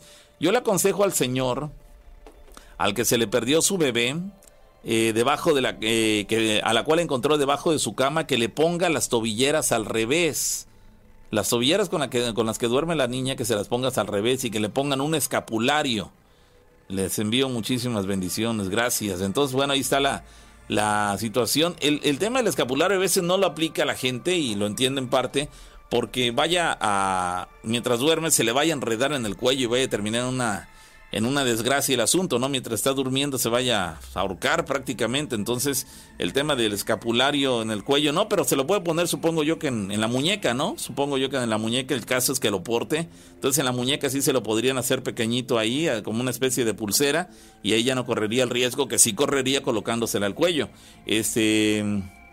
Y dice, Pago, dile a la joven que riega agua bendita y el agua. Eh, y el agua, los pasos del rey Salomón y dile que es un nahual y solo con eso lo va a retirar y por qué no lo pueden y por qué no lo pueden enfrentar. No entendí esa parte de del rey Salomón. Dice, dile a la joven que riega agua bendita y el agua, los pasos del rey Salomón. No entendí. Pero bueno, ahí está el mensaje. Este... Ah, caray, pues muchas. Eh, alguien más dice, buenas noches, Pau Rana. Yo le recomiendo a la chica que ponga su escoba al revés en la puerta y ponga un Cristo en la cabecera. Ahí está. Eh, una recomendación que creo que sí puedes poner en práctica. Que coloques una escoba con, con la parte, no sé, con la que barremos hacia arriba y la, la punta hacia abajo, este, hacia el piso, digamos, que la ponga invertida en la puerta y que pongas un Cristo en tu cabecera y que ponga las tijeras debajo de su almohada en forma de cruz, que eso también le ayudará. Bueno, sigan anotando, señores. Sigan anotando para cuando, mm, pues ojalá y Dios no lo quiera, jamás tengamos la necesidad, pero bueno, si ocurriera, pues ya ahí tenemos anotados algunos tips, ¿no? Eh, ¿Qué tal, Pau Rana? Que ponga alfileres, una recomendación más, que ponga alfileres en forma de cruz en las esquinas de sus cortinas. esa no me la sabía, ¿eh? En las esquinas de sus cortinas, las que tienen colocadas seguramente en sus ventanas, que coloques alfileres en las esquinas de sus cortinas en forma de cruz y una cubeta con agua. Con eso. Con eso la, se estará protegiendo. La cubeta de agua, eh, con agua, ¿dónde? ¿Dónde la van a poner? Si me pones bien el, dato, ¿dónde van a poner la cubeta con agua? Este. Además dice, si, si tiene palma bendita, que la desbarate, dice, la desbarate y forme pequeñas cruces para ventanas y puertas. Bueno, ahí está, para cuando no tengan cruz, cruz de ocote, entonces puedes tomar la, palma bendita, eh, ahí la importancia de que, de que todos tengamos una palma bendita del, del, sábado de gloria, ¿no? No, del, no, del sábado previo, ¿no? Sí, del sábado previo a la Semana Santa. esa palma bendita dice aquí que la desbarate y forme pequeñas cruces y que las coloque, que las pegue en puertas y ventanas. Bueno, ahí está una, una sugerencia más. Sígala anotando, señores. Siguen llegando las sugerencias de, protección. Este, alguien nos dice, eh, si es bruja, que grite varios nombres. Y si le atina el nombre de cómo se llama la bruja, se cae. Ah, caray. Es otra sugerencia interesante, ¿eh? me, causa una sonrisa porque me llama la atención la, la solución, ¿no? Dice que si es bruja, que grite varios nombres al aire de quien supone ella que pudiera ser la mujer que convertida en bruja va a molestarla por las noches. Y que si en uno de esos diferentes nombres que mencione le atina, la bruja se cae. No sé si se cae literalmente de la parte alta se va a matar, ¿eh? Si se cae del, segundo piso al, piso se va a caer. O se refiere a que la bruja se va a ir y va a dejarle de molestar. Este, pero bueno, esa podría ser una, una solución. El problema es que vaya a mencionar a más de una y que no le atine a ninguna, porque se estará pasando a traer a, a diferentes mujeres antes de dar con la buena. Pero bueno, cada quien tendrá quizás sospechas de dónde podría estar viniendo el asunto, ¿no? Eh, creo que todos más o menos podríamos tener una idea en una situación así de dónde podría venir, entre comillas, el balazo, de dónde podría venir la molestia, ¿no? Entonces, este, pues aquí le dan la sugerencia que mencione varios nombres y que si le atina a la bruja se cae. Entonces, este, pues ahí están las, las, alternativas. Este, dice otra chica que se reporta con nosotros, ¿qué tal? Soy Jessie de Paso del Macho y nos cuenta, Pau, a mí me pasó lo mismo de la muchacha. Eh, con mi hija de dos meses de edad. Yo dormía y de repente no la sentía a mi lado y como loca me levanté a buscarla y lo peor es que no la encontraba, era desesperante. Después de buscarla, tanto y enloquecida, la encontré abajo de la cama bien dormida. Tercera historia que coincide con la, con la experiencia. La encontré debajo de la cama bien dormida. Mi abuelita me contó que cuando los niños no están bautizados o acercados a Dios, los chaneques se los quieren llevar para jugar con ellos. Ya después de todo esto, yo la llevé con un sacerdote y nunca jamás volvió a pasar. Eso sucedió hace nueve años. Ahí está la anécdota. Gracias por compartirlo. Ahí están las, las eh, experiencias. Tercera historia en la cual el asunto se presenta de esta manera, señores. Niños que estando dormidos, bebés prácticamente que estando dormidos en la misma cama con sus padres o su madre, de la nada desaparecen del lugar y la van a encontrar debajo de la cama. Entonces, Punto número uno, que quede como, como experiencia. Hemos de aprender todos de nuestra historia para no cometer los mismos errores. En este caso tenemos tres experiencias en las cuales los acontecimientos son prácticamente similares y podríamos sacar como conclusión, señores, que cuando toco madera, no estoy queriendo que a nadie le suceda eso, es una experiencia o debe ser una experiencia terrible. Pero si el día de mañana, Dios no lo quiera, a ti o algún familiar, sabes que le, ha sucedido, o tú tienes un bebé en casa, un niño, no necesariamente bebé, puede ser a lo mejor un niño un, poquito más grande, de dos, tres años, de repente despiertas, reaccionas a media madrugada y no lo encuentras en, en eh, al lado de, ti, ahí en la cama, entiendo que te vas a enloquecer al, al susto, dice, caramba, ¿dónde está el bebé? Entiendo. Pero antes de que, de que pierdas más tiempo buscándolo en el baño, en, la cocina y demás, el primer punto al que has, de buscarlo es justamente debajo de la cama. Porque en los tres casos eh, que nos han platicado el día de hoy, la solución lo han encontrado al niño debajo de la cama. Entonces, punto número uno a revisar, si llegara a ocurrir algo así, debajo de la cama para que si el asunto, digo, nos, va nos alteraría a todos una situación así, pero si ha de suceder, que pase pronto, que lo encuentres pronto y lo más probable, según nos están contando, es que lo encuentres debajo de la cama. Entonces, si llegara a ocurrirte a ti esa situación, la primera opción en donde habrías de buscar sería justamente debajo de la cama. Si lo encuentras ahí, te vas a ahorrar segundos valiosos de, de, miedo y de desesperación buscándolo en otros lugares. Entonces, ahí anótelo, anótelo para que lo tenga presente en un momento dado que eso llegara a ocurrir. Que en esa experiencia nos dicen que lo más recomendable es que entre más pequeños los llevemos, los acerquemos a Dios, ya sea con el bautizo, que no es garantía por lo que nos han platicado, no es automáticamente garantizado que en cuanto lo bautices deja de ocurrir pero en muchos casos sí es la solución. Entonces, pues vamos acortando los problemas, ¿no? Y si una solución puede ser el bautismo, pues lo bautizas y reduces la posibilidad de que ocurran estas cosas. Pero bueno, ahí que lo tome quien lo quiera tomar, no esa fuerza, son sugerencias simplemente. Alguien más dice, Pau, que riega agua bendita con los pasos del rey Salomón, dice, y lo que ella está escuchando, viendo es un nahual, y no lo pueden enfrentar porque los puede matar, y que rece eh, oh Jesús sacramentado, enemigos, veo venir la sangre de tu costado, nos ha de cubrir. Ah, ok, esa es la oración, ¿no? Esa es la, esa que, que diga estas palabras. Jesús sacramentado, enemigos veo venir, la sangre de tu costado nos ha de cubrir. Ahí está la oración. Una pequeña frase encomendándose en ese caso a Jesús. Y este, bueno, la, la quieren aplicar, la repito, Jesús sacramentado, enemigos veo venir la sangre de tu costado nos ha de cubrir. Ahí está la sugerencia. El tema de los pasos del rey Salomón sigo sin entenderle. ¿eh? Agua bendita con los pasos del rey Salomón. ¿De qué se trata eso, Vicky? No entiendo. ¿Qué, qué, ¿Cómo lo tiene que hacer o, cómo? No, entiendo esa parte. Pero bueno, este, bueno, vamos a continuar, señores. Eh, Dice que es la palma bendita del domingo de Ramos. Sí es cierto, la palma bendita del domingo de Ramos. Yo decía que el sábado, no, no. Es del domingo de Ramos, el domingo previo a la Semana Santa, con lo, con, lo cual se da inicio la Semana Santa. Tiene razón. La, palma bendita del domingo de Ramos. Tiene razón. Gracias por el dato. Este, alguien más sugiere que se, que unte ajo. Dice alguien que se coloque ajo. Este, ¿dónde? En las manos, en la cara, en el cuello, en la ropa si nos dan el dato, ojalá y nos den eh, completo la recomendación, porque si no, eh, la gente no entiende plenamente a qué se refieren. Sugieren que se unte ajo, pero ¿dónde? ¿En la ropa o en la piel o en la cara o en las manos o, dónde? Este, dice Pavo que le pongan al bebé la ropita al revés. Eh, bueno, ahí está una sugerencia más. Pónganle la ropita al revés al bebé. En el caso de los bebés, colóquenle la ropita al revés. Otra sugerencia más. Este, bueno, vamos a continuar. Dice buenas noches. Eh, lo escuchamos aquí en Omex, que coloque una escoba en la puerta principal y en la trasera una escoba al revés, lo que les decíamos.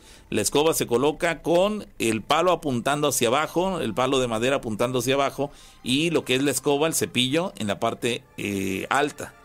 Eh, ¿Quién más se reporta? Pavo, las tijeras en cruz bajo la almohada y un espejo en la cabecera de la cama. Ok, bueno, ahí está otra persona. Aquí sugieren un, espejo en la cabecera de la cama. Y en otros tantos casos nos han dicho que el tema de los espejos frente a la cama no es lo más recomendable. Es ahí cuando se contraponen las, las ideas de repente. Pero bueno, aquí sugieren que coloques un espejo en la cabecera de la cama. Este, que ponga unos machetes o morunas detrás de su puerta unas tijeras debajo de la almohada y un espejo en su cabecera. Otra persona que nos hable del tema del espejo en su cabecera. Vuelvo a lo mismo.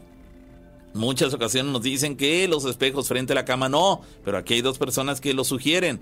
Alguien más nos dice, cuando teníamos a mi bebé, dice una chica, eh, tiré semillas de mostaza en el cuarto donde dormíamos. Y justamente a la altura de su camita hice una cruz de las mismas semillas, haciendo oración y pidiendo que no le pasara nada a mi bebé, que lo alejara de todo mal. Ahí hice una sugerencia también. Como protección lo hizo y por lo visto le funcionó. Tiré semillas de mostaza en el cuarto donde dormíamos y justamente a la altura de su camita, la camita del bebé, hice una pequeña cruz con las mismas semillas, haciendo oración al mismo tiempo que las colocaba, estaba rezando y pidiendo que no le pasara nada a mi bebé, que lo alejara de todo mal, que lo protegiera. Bueno, siguen las, las sugerencias. Eh, bueno, vamos a continuar, dicen eh, más de las historias que nos comparten. ¿Qué tal? Buenas noches, mi nombre es Abraham. El siguiente video no se observa nada, solamente se escucha. Lo grabó un amigo de mi cuñada hace eh, aproximadamente 15 días atrás en Santana Atzacan. Le comenta que él se paralizó por un instante en cuanto escuchó esto eh, y después reaccionó y grabó el video. No sabemos si es un animal o algún caso paranormal, pero se escucha tenebroso. Buenas noches y excelente programa. Aquí nos manda, es un pequeño video, no les voy a poder reproducir el video pero sí podemos escuchar el audio de ese video, que eso sucedió alrededor de las 3 de la mañana hace aproximadamente 15 días en la población de Santa Ana, Atzacan. Así que vamos a eh, quitar el audio de fondo y vamos a escuchar solamente el audio de este video que tiene una duración de aproximadamente 23 segundos. Así que aquí está, pongan atención.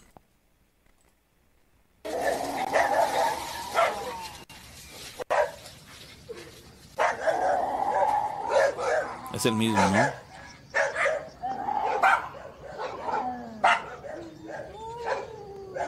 Ñogo.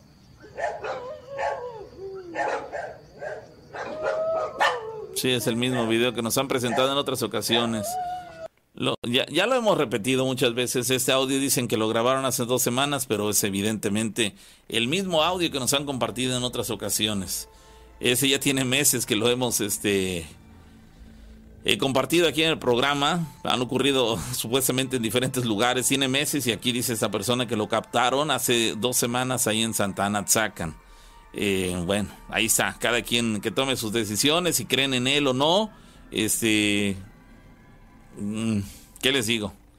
Es, el clásico video del miogo. ¿Se acuerdan que lo hemos platicado muchas veces en ese programa? Bueno, pues ahí está una vez más este, el video del me Por eso es que no, ya no, no sé, dudamos mucho de la veracidad de este audio por este, el hecho de que todos se lo adjudican y graban prácticamente el mismo video y la misma duración y el mismo todo. Entonces es la parte que no nos cuadra y bueno, ya.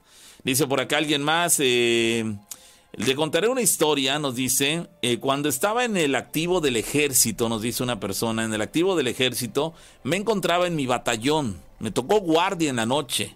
En el transcurso de la puerta principal, es decir, en el, tramo entre, la puerta principal hasta donde me tocaba cuidar, era como si caminara unos siete minutos más o menos. Eh, era lo que el, tiempo que tardaba entre la puerta principal y el lugar en el que le tocaba cuidar.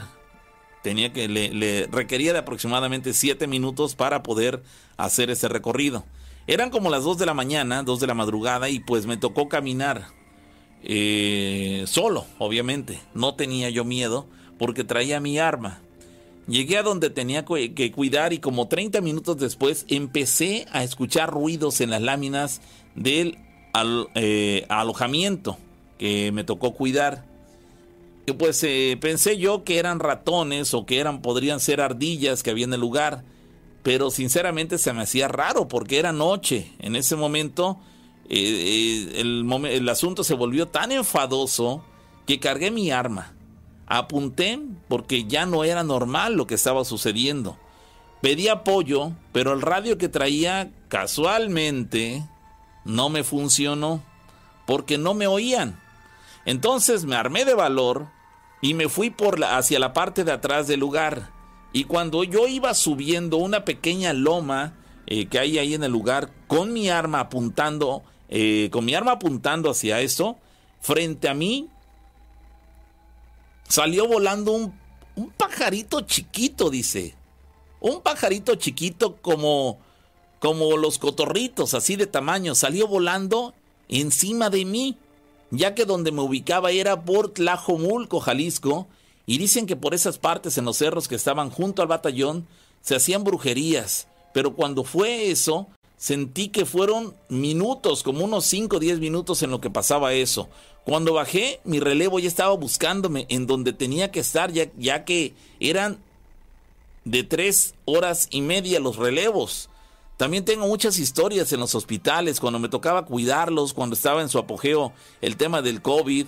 Eh, me sucedió en el batallón que estaba por seguridad, no, no diré la base, pero fue en, en Tlajomulco, Jalisco, entre los meses de octubre y noviembre cuando desempeñaba el servicio de vigilancia. Esa parte es la que la, parte que llega a, tener un quiebre en la historia, es decir, cuando aparentemente todo pintaba que se iba a encontrar a un ser maligno, desagradable, quizá de, de, proporciones enormes, resulta que solamente era un pequeño pájaro, el que dice pequeño, como cotorrito de tamaño, salió volando encima de mí. Y es ahí cuando él se quedó así extrañado. A ver, espérate, ¿qué pasó aquí? Porque dice que el ruido que se escuchaba anteriormente era tan, tan enfadoso que inclusive lo obligó a él tener que irse a asomar. Vamos, ya no era normal. En principio pensó que eran ratones o ardillas del lugar, pero llegó el momento en que lo molestó tanto y dijo, no, ratones no son. Y ardillas a esta hora de la madrugada tampoco. Se fue a ver y resulta que se encuentra con que era un pequeño pajarito y dices, fíjate, ¿qué pasó aquí? pues son cosas que ocurren, señores, cosas que ocurren. En ese caso, él como soldado lo vivió y se queda con las preguntas en el aire, decir, ¿qué pasó aquí? Afortunadamente, digo, dentro de todo, las historias eh, quedan en eso. No se encontró un ser endemoniado de proporciones fantasmagóricas, espantosas, que hubiera sido peor. Dentro de todo dices, bueno, pues no pasó lo que parecía inevitable que sucedería o lo que vería. No sucedió y esas Mm, digo, son buenas noticias, ¿no? A lo mejor todos hubiéramos querido seguir este, escuchando algo de un desenlace eh, terrible, pero no, afortunadamente él no tuvo esa, esa mala fortuna, él afortunadamente no tuvo esa mala fortuna y este y bueno, solamente le quedó esa experiencia para platicarnos. Dice buenas noches, saludos desde Delicias, Chihuahua, cómo no, saludos desde Córdoba, Veracruz para toda la gente allí en Delicias, Chihuahua. Eh, alguien más se comunica con nosotros, nos dice qué tal, buenas noches, Pau y Rana. Yo les escribo desde El Salvador, desde Centroamérica, nos escribe este amigo. Quiero contarles que yo he desarrollado una fobia a las monjas. Le dan miedo las monjas, en específico las de hábito negro. Yo vivo en la capital, en San Salvador, y allá por 1998 en el pueblo de mi familia que se llama y lo vasco, estaba jugando con mis primos en la cancha de básquetbol que está frente a la iglesia del Calvario. Eran las 7 de la noche aproximadamente. En la pelota con la que estábamos jugando, cabe destacar que esa historia tiene 23 años que sucedió. La pelota con la que estábamos jugando se fue en un callejón que está entre la iglesia y una colonia privada. Yo la fui a, a traer, ese callejón es oscuro por la sombra que hace la iglesia. El caso es que cuando me agaché a recoger la pelota y levanté la mirada, vi al fondo del callejón a una monja. Yo me quedé viéndola extrañado porque en esa iglesia no hay monjas. La estaba viendo cuando de pronto me fijé que estaba flotando. Y cuando sentí el miedo quise correr a la cancha, pero sinceramente no me pude mover. Fue cuando la monja venía hasta donde yo me encontraba. Cuando la tuve a unos cuantos pasos de mí, yo me desmayé, caí fulminado en ese momento. Solo recuerdo a mis primos que estaban rodeándome y preguntándome qué es lo que me había sucedido. Entonces les comenté lo que había pasado, pero ellos no la vieron.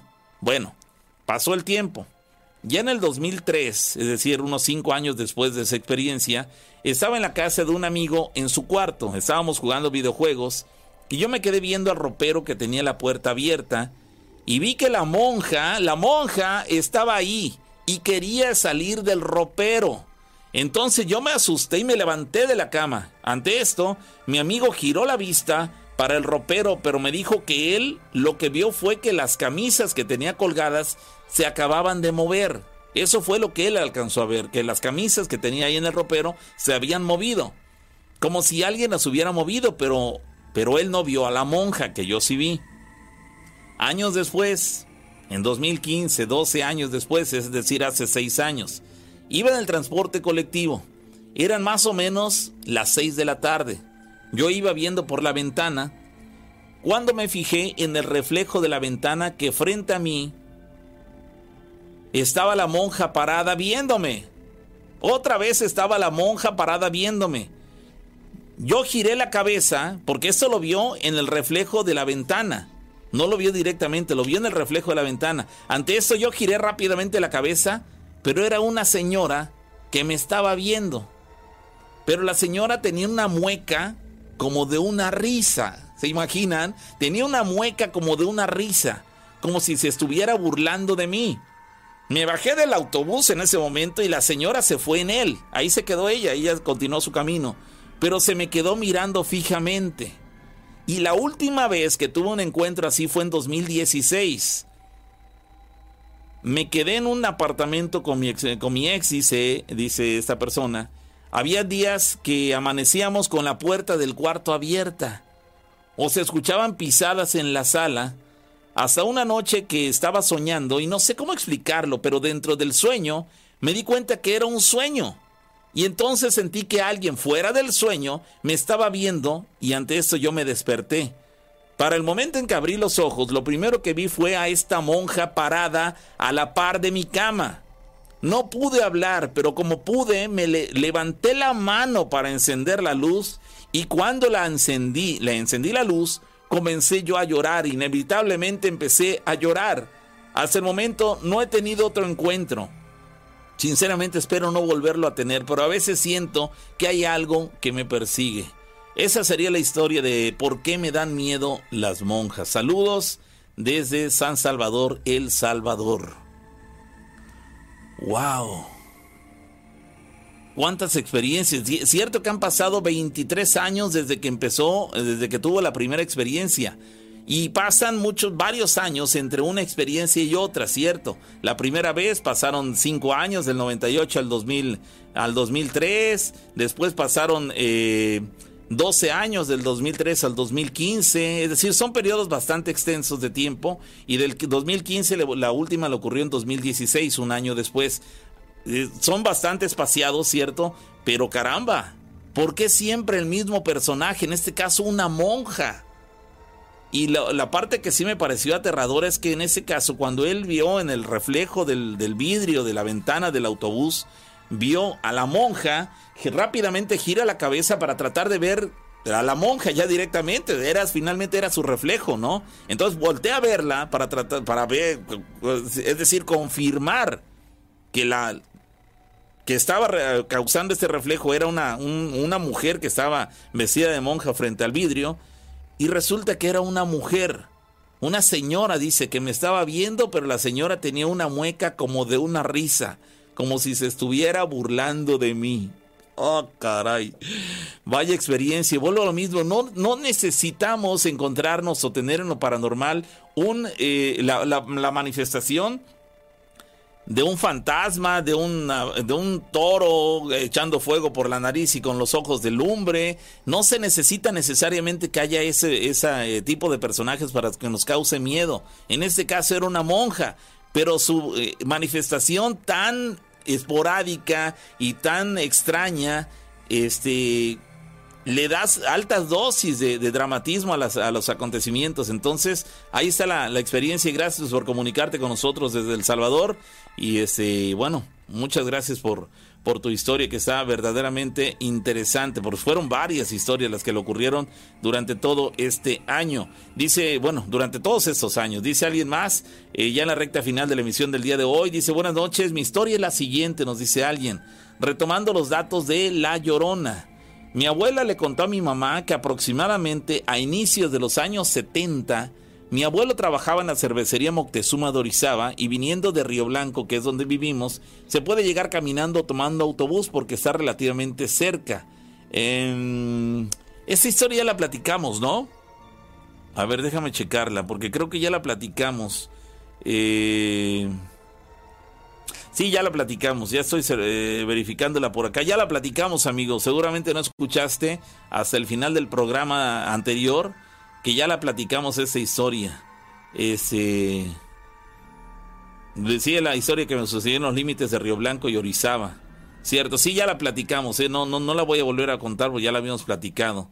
Este, bueno, gracias de cualquier manera por, por compartirla y atención, por eso les pedimos que cuando nos compartan una historia, escuchen el programa atentamente de principio a fin porque pasa como en ese caso, seguramente él no escuchó que ya la platicamos el programa anterior y por eso es que nos la volvió a mandar. Bueno, vamos a continuar, dice alguien, ¿qué tal? Buenas noches, Pavo y Rana. Le recuerdo el teléfono en cabina es 271 7175 945. Está disponible para que nos eh, eh, nos hagan llegar su... ahí está, mira, el teléfono. Bueno. Ya, Bueno. Ya. Bueno. Sí. Ahí está, sí teníamos a alguien en la vía telefónica. Bueno. Bueno. Sí, ¿qué tal? Bueno. Buenas noches. Sí, ¿qué tal? Hola. Este, hablo para contar una historia. Ok, ¿cuándo ocurrió y dónde? Bueno, este, le ocurrió a mi sobrino y a mi hijo. Tiene como dos años, pero este, ahorita le ocurrió a mi hija también. Ok. Este, lo que pasa es que en la casa de mi mamá llegan a visitarla este mis sobrinos, yo vivo junto de ella. Este y mi sobrino, mi sobrina y su esposo se quedaron a dormir. Mi mamá este les pone una colchoneta en donde está la sala. Ellos al otro día que se despertaron nos dijeron que habían visto a un niño que los estaba observando. Este estaba todo oscuro, pero ellos nos los describen algo completamente negro y con los ojos rojos rojos. Entonces ese niño dice que estaba brincando de un sillón a otro, pero lo acompaña un gato, un gato igual negro. Después este cuando ellos se despertaron a verlo porque lo vieron los tres, este el niño se brincó por la ventana y se fue. Cuando ellos le estaban contando eso este a mi mamá y a mi hermana, nosotros este habíamos escuchado en la madrugada como alguien se quería meter. Este mi mamá tiene su puerta, tenía su puerta con cartón donde van los cristales y oímos cómo estaban este pues como los como que los querían quitar. Y ya dejamos de escuchar. Después mi hijo este se quedó a dormir con mi mamá y un sobrino mío. Entonces mi hijo al otro día se baja bien asustado y nos dice, "Mami, ¿qué crees que nos pasó?" Dice, "Estaba yo durmiendo y algo me despertó." Dice, "Cuando yo me desperté y vi estaba un niño, dice, pero todo negro, negro, dice, completamente negro y con los ojos bien rojos, dice. Yo me paré y lo quise agarrar, pero algo por detrás me jaló y me volví a quedar dormido. Entonces mi sobrinito también este me dijo, "Tía, yo también lo vi", pero ellos lo siguieron al cuarto de mi hermana. Ese día que ellos este también lo vieron, igual volvimos a escuchar ruidos de que se querían meter.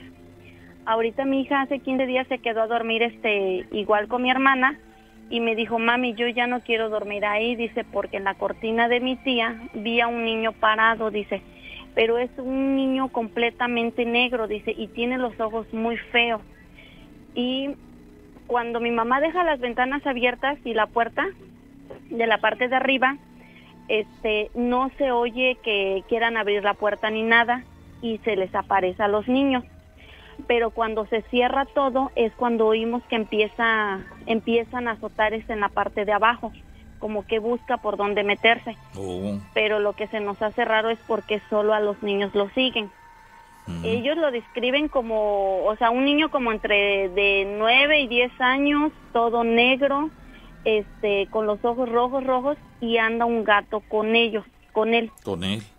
sí ¿Cuántos niños lo han visto?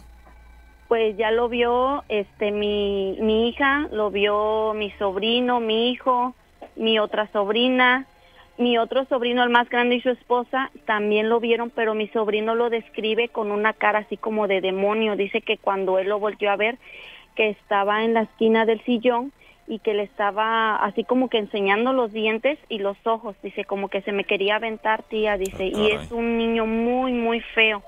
¿Qué edad tiene ese Este, niño? ¿Mande? El niño que lo ve así, ¿y qué niño, qué edad tiene? No, el, mi sobrino, él ya está grande, ya tiene 20 años, pero los otros niños tienen 10, 11 años, 7 años y mi hija pues tiene 16 años. E- Evidentemente todos hay que darles la importancia, todos tienen este pues una palabra a la cual hay que escuchar y, y darle su, su relevancia, pero el hecho de que tu niña de 16 está un poquito ya más grandecita que los otros Sí. pequeños y tu sobrino que tiene ya 20 y que te lo describan y dices, caramba, yo lo vi y, y tía, está así y pareciera que me quería atacar, es como para tomarlo bien en serio. O sea, no estoy diciendo que a los pequeños más, eh, más eh, chiquitos no les hagas caso, al contrario, hay que darle su importancia. Sí. No se le están inventando, no es producto de su imaginación, porque son varios los que lo describen tal cual. Pero en ese caso, eh, los mayores, el, el- tu sobrino de 20 años, pues dices, caramba, ya no es un niño, me está diciendo eso porque eso es verdaderamente lo que vio. Y, y si él siente que, que la mirada y la actitud de este ser era amenazante, es porque así ocurrió. Sí, es que él, o sea, él hasta se espantó y me dijo, tía, en verdad, dice, te lo juro, a mí me dio mucho miedo, dice, porque tiene la cara muy fea, pero todo lo describen, o sea, está a la, oscuri- a la oscuridad, pero ellos dicen que se ve negro. muy negro. Más muy, o negro, sea, sí. Completamente negro. Más negro que la oscuridad, ojos, sí. Sí, sí, y sí. completamente este, los ojos rojos, rojos, y lo acompaña siempre un gato, y ellos describen igual a un gato negro. Negro. Se va el niño y el gato anda con él. Entonces, pues nosotros también pensamos que es un nahual, porque en la parte de arriba, donde duerme mi hermana, cae como que un animal, camina y ya luego ahí se queda. y pues no hay de dónde caer porque no hay casas junto de, de dos pisos, la única de dos pisos es la de la de mi mamá, pero llega y cae este cae ese animal. Pues no Ahorita, sé, no. últimamente lo que hemos estado también escuchando esto esta semana hay una casa de una tía enfrente, pero está abandonada. En la parte de arriba es de losa y tiene un pedacito de, de lámina y hay un montón de pichones. Y hemos oído como entre las 8 y 9 de la noche, como que llega algo y los espanta y salen corriendo todos los pichones. O Sí, sea, los altera. algo que no pasaba y pues se nos hace raro a todos porque nosotros buscamos y vemos hacia, hacia la casa y no vemos nada pero los pichones se van completamente espantados y se empiezan como que a aletear muy feo y los perros empiezan a ladrar también Sí, el comportamiento de los animales es, eh, es revelador, ¿no? Algo, Sí. algo llega a alterarlos y por eso su, su reacción, eh, tanto de los Sí. perros como de los pájaros. Eh, pero, pero ustedes dirigen su mirada hacia esa zona y no ven nada. No Sí, vamos, es invisible, digamos, para, para el ojo humano. sí este pues la verdad acá donde vivimos es un patio muy grande y pues nada más este pues somos tres familias pero sí está como que muy pesado. Mi hermana ya les había hablado anteriormente de que se le aparecía un niño debajo de la mesa. Ajá. Igual este que el niño la veía con una cara, o sea, la veía muy feo, pero a ella se le apareció con las luces prendidas y, y todo sucio el niño. Pero no, o sea, no entendemos por qué este es un niño el que todos ven. Sí, no, a ver, ahorita los niños son los que lo están viendo. A mí, me, a mí me llama la atención que ustedes piensen que es un nahual, cuando el nahual, por lo menos nunca hemos sabido que se, bueno, que recuerde yo, que se manifieste como niño. niño. No, como Ajá. niño, como persona inclusive, tampoco. Se manifiesta como animal, de diferentes animales, pero, Sí. pero como un niño no, como ser humano no. Bueno, por decirle de algún modo que parece ser Sí. que no es un ser humano, digamos ser humano este demoníaco, digamos. Pero dice por acá alguien, eh, Pavo, eh, puede ser un nahual, también coincide contigo, o los duendes, no lo sé. Este, no, miento, no, no es cierto, no, no, no. Es que este mensaje me lo mandaron hace ya un ratito y yo pensé que era este en relación a lo que estamos platicando no Ese- seguramente esa eh, eh, interpretación tiene que ver con este con otra de las historias que nos contaron hace un ratito. Pero caramba qué, qué terrible. Qué tiempo tiene que empezaron a experimentar esto Pues nosotros tenemos como dos años que nos venimos para acá porque mi mamá acabó de construir la casa. O sea, ya habían vivido ellos acá, se fueron y construyeron la casa y pues este, pues cada quien vive en su en su casa. Pero tiene como dos años y desde que venimos, pues mi sobrino este se han quedado con mi mamá y ellos ellos lo empezaron a ver. Desde hace dos pues, años. fueron- sí. es decir Ahorita ya fueron mis hijos, este, mi otro sobrino. al principio pues, solamente era un niño ya después poco a poco han- lo han empezado a ver más personas Sí, cada cuánto se presenta esto pues eh, la verdad ahorita los niños no los hemos dejado subir por lo mismo, porque tenemos miedo de como mi hijo se despierta y abre las puertas y luego se ha querido salir, entonces ya no lo dejamos. Mi hija pues se quedó apenas a dormir y fue que lo vio. pero Este, y mis- mi mamá, mis hermanos que están con ella no ven nada de eso. O sea, ellos nos dicen que por qué a los niños y por qué ellos que se quedan bueno creo que perdimos No, abuela, dice, tú estabas bien dormida y el niño pasó por ti, dice, pasó por donde tú estabas y tú no lo viste. Dice, yo lo quise agarrar, pero algo me jaló por detrás. Caramba. Qué, qué extraño, ¿no? Que, que no, Sí. no sé si ese jalón fue de algo divino que le quiso, lo quiso salvaguardar de, de algo malo si lo tocaba, o este, o también tenía que ver con lo maligno que, que aparentemente tiene que ver con este supuesto niño oscuro. Caramba, sí, está muy confuso el asunto. Te preguntaba yo que qué tiempo, eh, esto cada, cada cuánto ocurre, vamos, ocurre todos los días, pasa una vez a la semana, una vez al mes, cada cuatro meses. Pues a mí se le pasó hace 15 días y los niños tiene como dos o tres meses que se quedaron a, a dormir ahí con su abuelita. Ya desde ahí para acá ya no los hemos dejado. Es decir, que Y- pa- pa- pasa cada, cada que será dos meses, deja de ocurrir, vuelve a pasar, do- eh, suceder y pasan otros dos, tres meses. Es esporádico. Bueno. Creo que ya se le interrumpió la llamada. Bueno, creo que no nos oyes. O sí nos oyes, pero no te oímos a ti. Bueno. No, ya le falló el teléfono. Bueno. No, le falló el teléfono. Bueno, lo lamento, pero bueno, ahí está la, la, la charla. Pues qué, qué, qué experiencias, ¿no? En ese caso, con un ser que parece ser un niño. Pero bueno, dice por acá una persona, se disculpa, dice, no sabía la existencia de este video, pues sí me la creí, por eso lo mandé, mil disculpas, buena madrugada. No, no te preocupes. ¿Sabes qué ocurre? Que de repente, este, hemos recibido varias ocasiones este mismo video. Este mismo video y en otras ocasiones, del que hablábamos hace un rato, del, del miogo, ¿se acuerdan? Bueno, lo hemos recibido muchas ocasiones y cada quien se lo adjudica. Y ya tiene meses que lo recibimos y aquí hay una persona más que, que dice que lo grabaron hace 15 días. Entonces dices, a ver, espérate, no, ese, ese video tan, tan, tan cierto es que ya lo hemos tenido que ya hasta nos lo sabemos. Ya no sabemos el tema de cómo empieza llorando, este, el ladrido de los perros y lo que termina diciendo después. Entonces, eh, dice, pasa mi audio, dice terminación 95. Pues mándamelo, no tengo audio aquí este tuyo, mándamelo y, si nos da tiempo lo pasamos.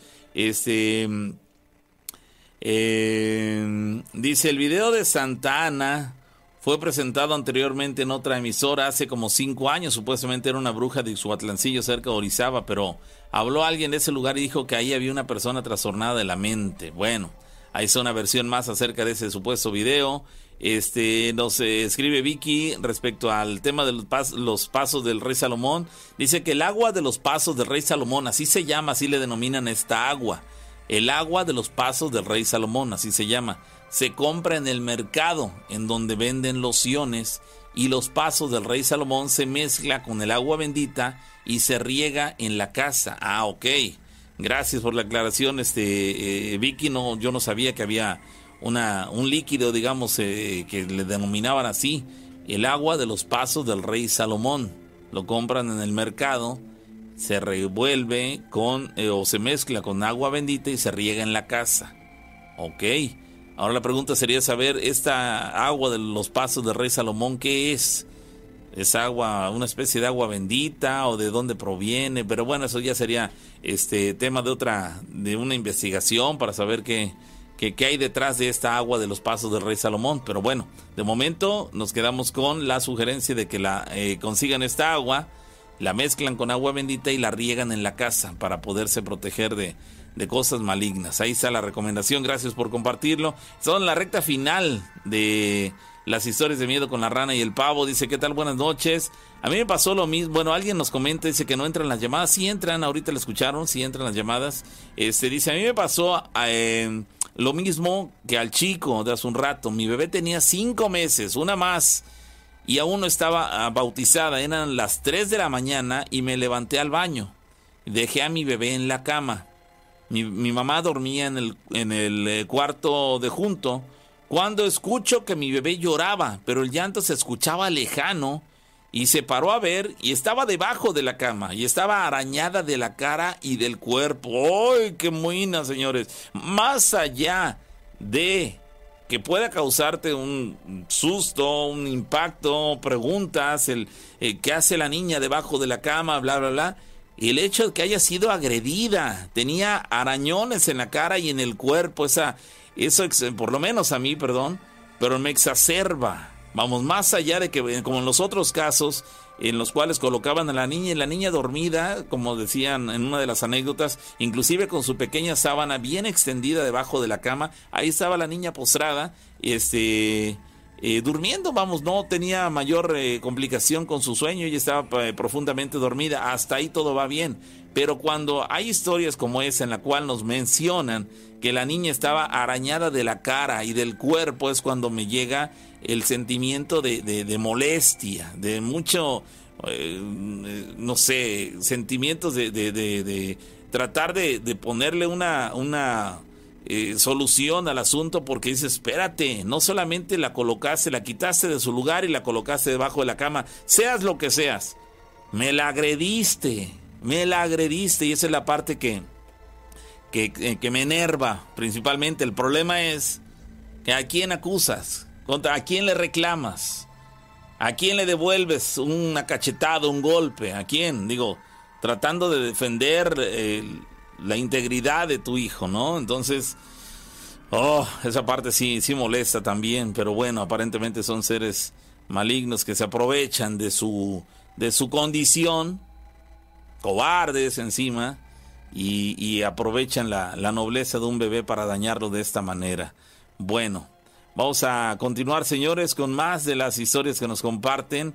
Eh, Dice, ¿qué tal? Eh, buenas noches, mi historia es la siguiente. Una noche estaba dormido con mi esposa, eran aproximadamente las 2 de la mañana, y de repente ella me despertó, pero a mí me costó mucho trabajo despertarme, y ella estaba asustada y, por lo mismo me estaba moviendo, me, me quería despertar y me movía y me movía, y al final cuando logré abrir mis ojos, aún con la pesadez del sueño, logré ver cuando alguien pasó por afuera de la ventana, dice, cuando alguien pasó por afuera de la ventana, entonces salí yo rápidamente, ahí me incorporé y vi a esa persona trepado, montado, dice, en la barda de mi casa para huir.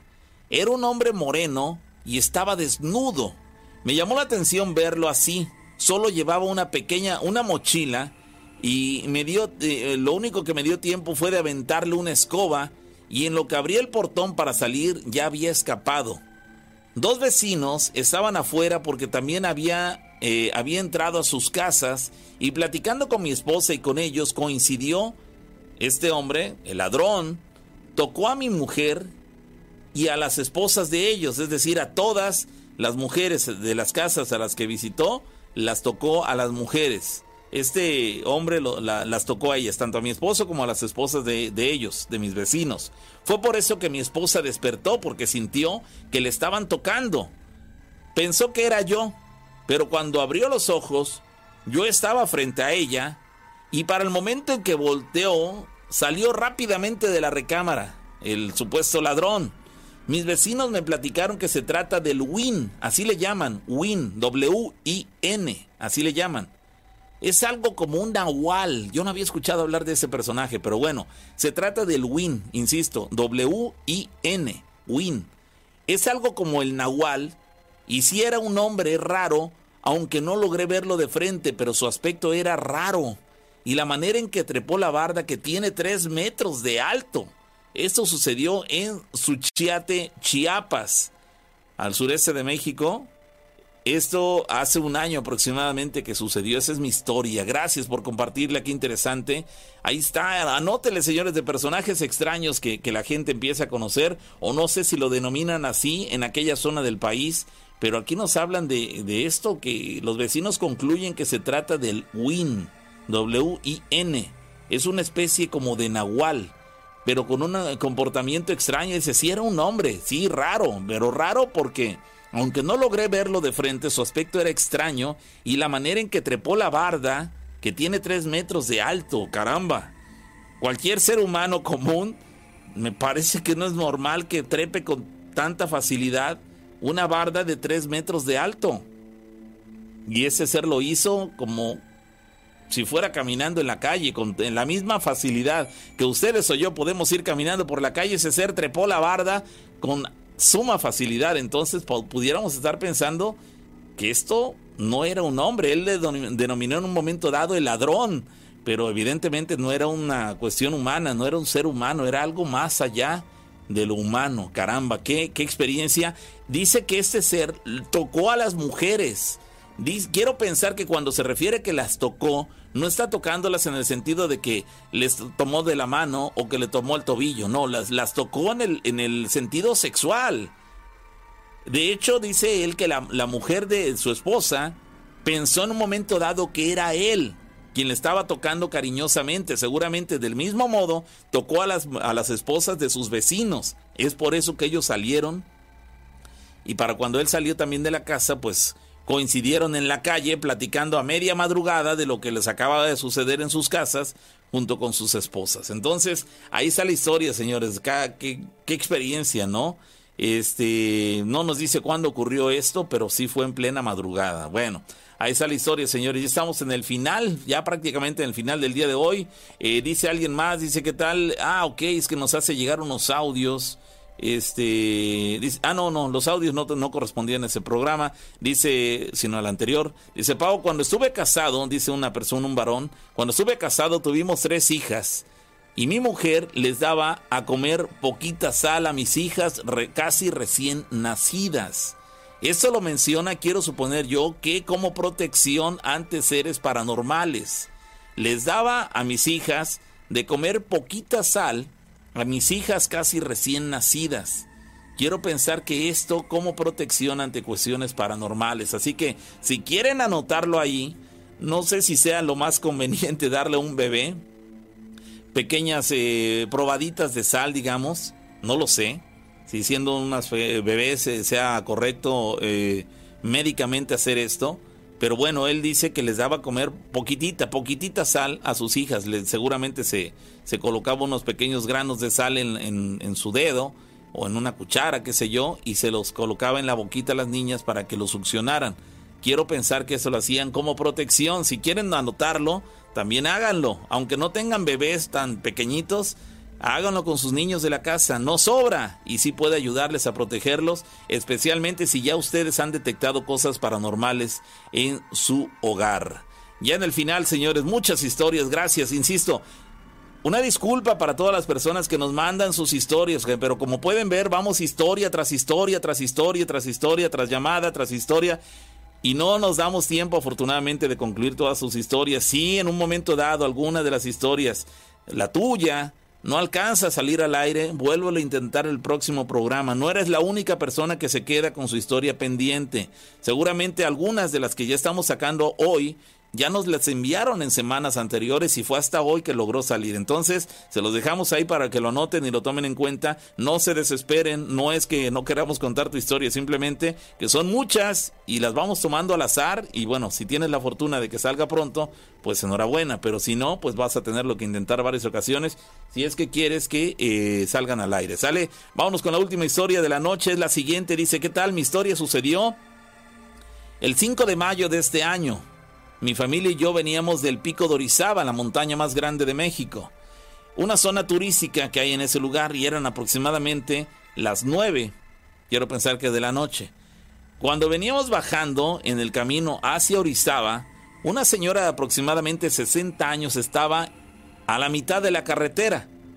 Mi papá tuvo que frenar y esa señora no se quitaba del camino. Cuando nosotros intentamos esquivarla por el lado izquierdo de la carretera, la camioneta se apagó por completo, se apagó. A la hora de acelerar para esquivar a dicha señora, la señora empezaba a hacer ruidos extraños y a, retorcer las manos. No, perdón, a retorcer los pies. Y la señora comenzó a acercarse lentamente a la unidad. Y cuando más se acercaba, sus pies iban cambiando. Así dice que cuando conforme se iba acercando a ellos, sus pies iban cambiando. Cuando la camioneta encendió, mi papá aceleró y esquivó a esa mujer. Cuando la mujer empezó a correr hacia nosotros, porque empezó a correr tras ellos en la unidad, por un momento se desapareció y comenzó a volar, así lo dice, ¿eh? comenzó a volar literalmente, tal cual, empezó a volar. Obviamente mi papá aceleró más y más para después llegar a un pueblito donde nos paramos para no seguir el camino, sino hasta el siguiente día. Y sea lo que haya sido eso, nos dejó con mucho miedo y traumas hasta la fecha. Caramba.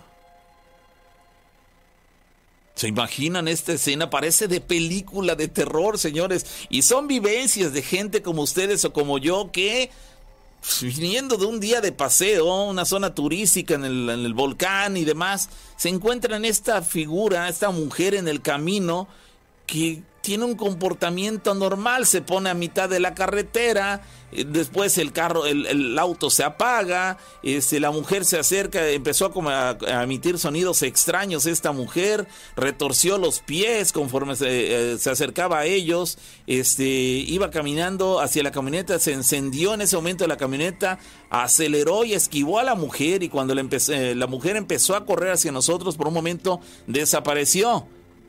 Y para cuando el momento que nos dimos cuenta, la mujer no iba, no iba corriendo atrás de nosotros porque iba volando. iba volando tras ellos, literalmente. Aceleraron hasta el momento que llegaron a un pueblito donde la perdieron definitivamente. Caramba. Con esta experiencia, señores, estamos llegando al final de la emisión del día de hoy de las historias de miedo con la rana y el pavo. Así que gracias a todos los que nos han acompañado hasta esta hora de la madrugada. Llegamos al final y bueno, invitarles para que nos acompañen próximo lunes con más de las historias de miedo. Así que muchas gracias, que pasen feliz madrugada y la, la disculpa que les emití hace un rato, la reitero. No lo tomen a mal, no es mal plan que no contemos su historia, simplemente las vamos escogiendo al azar y las alternamos con las llamadas. Y bueno, se nos acabaron las dos horas del día de hoy. Así que mientras tanto, pásenla bien, señores. Hasta la próxima.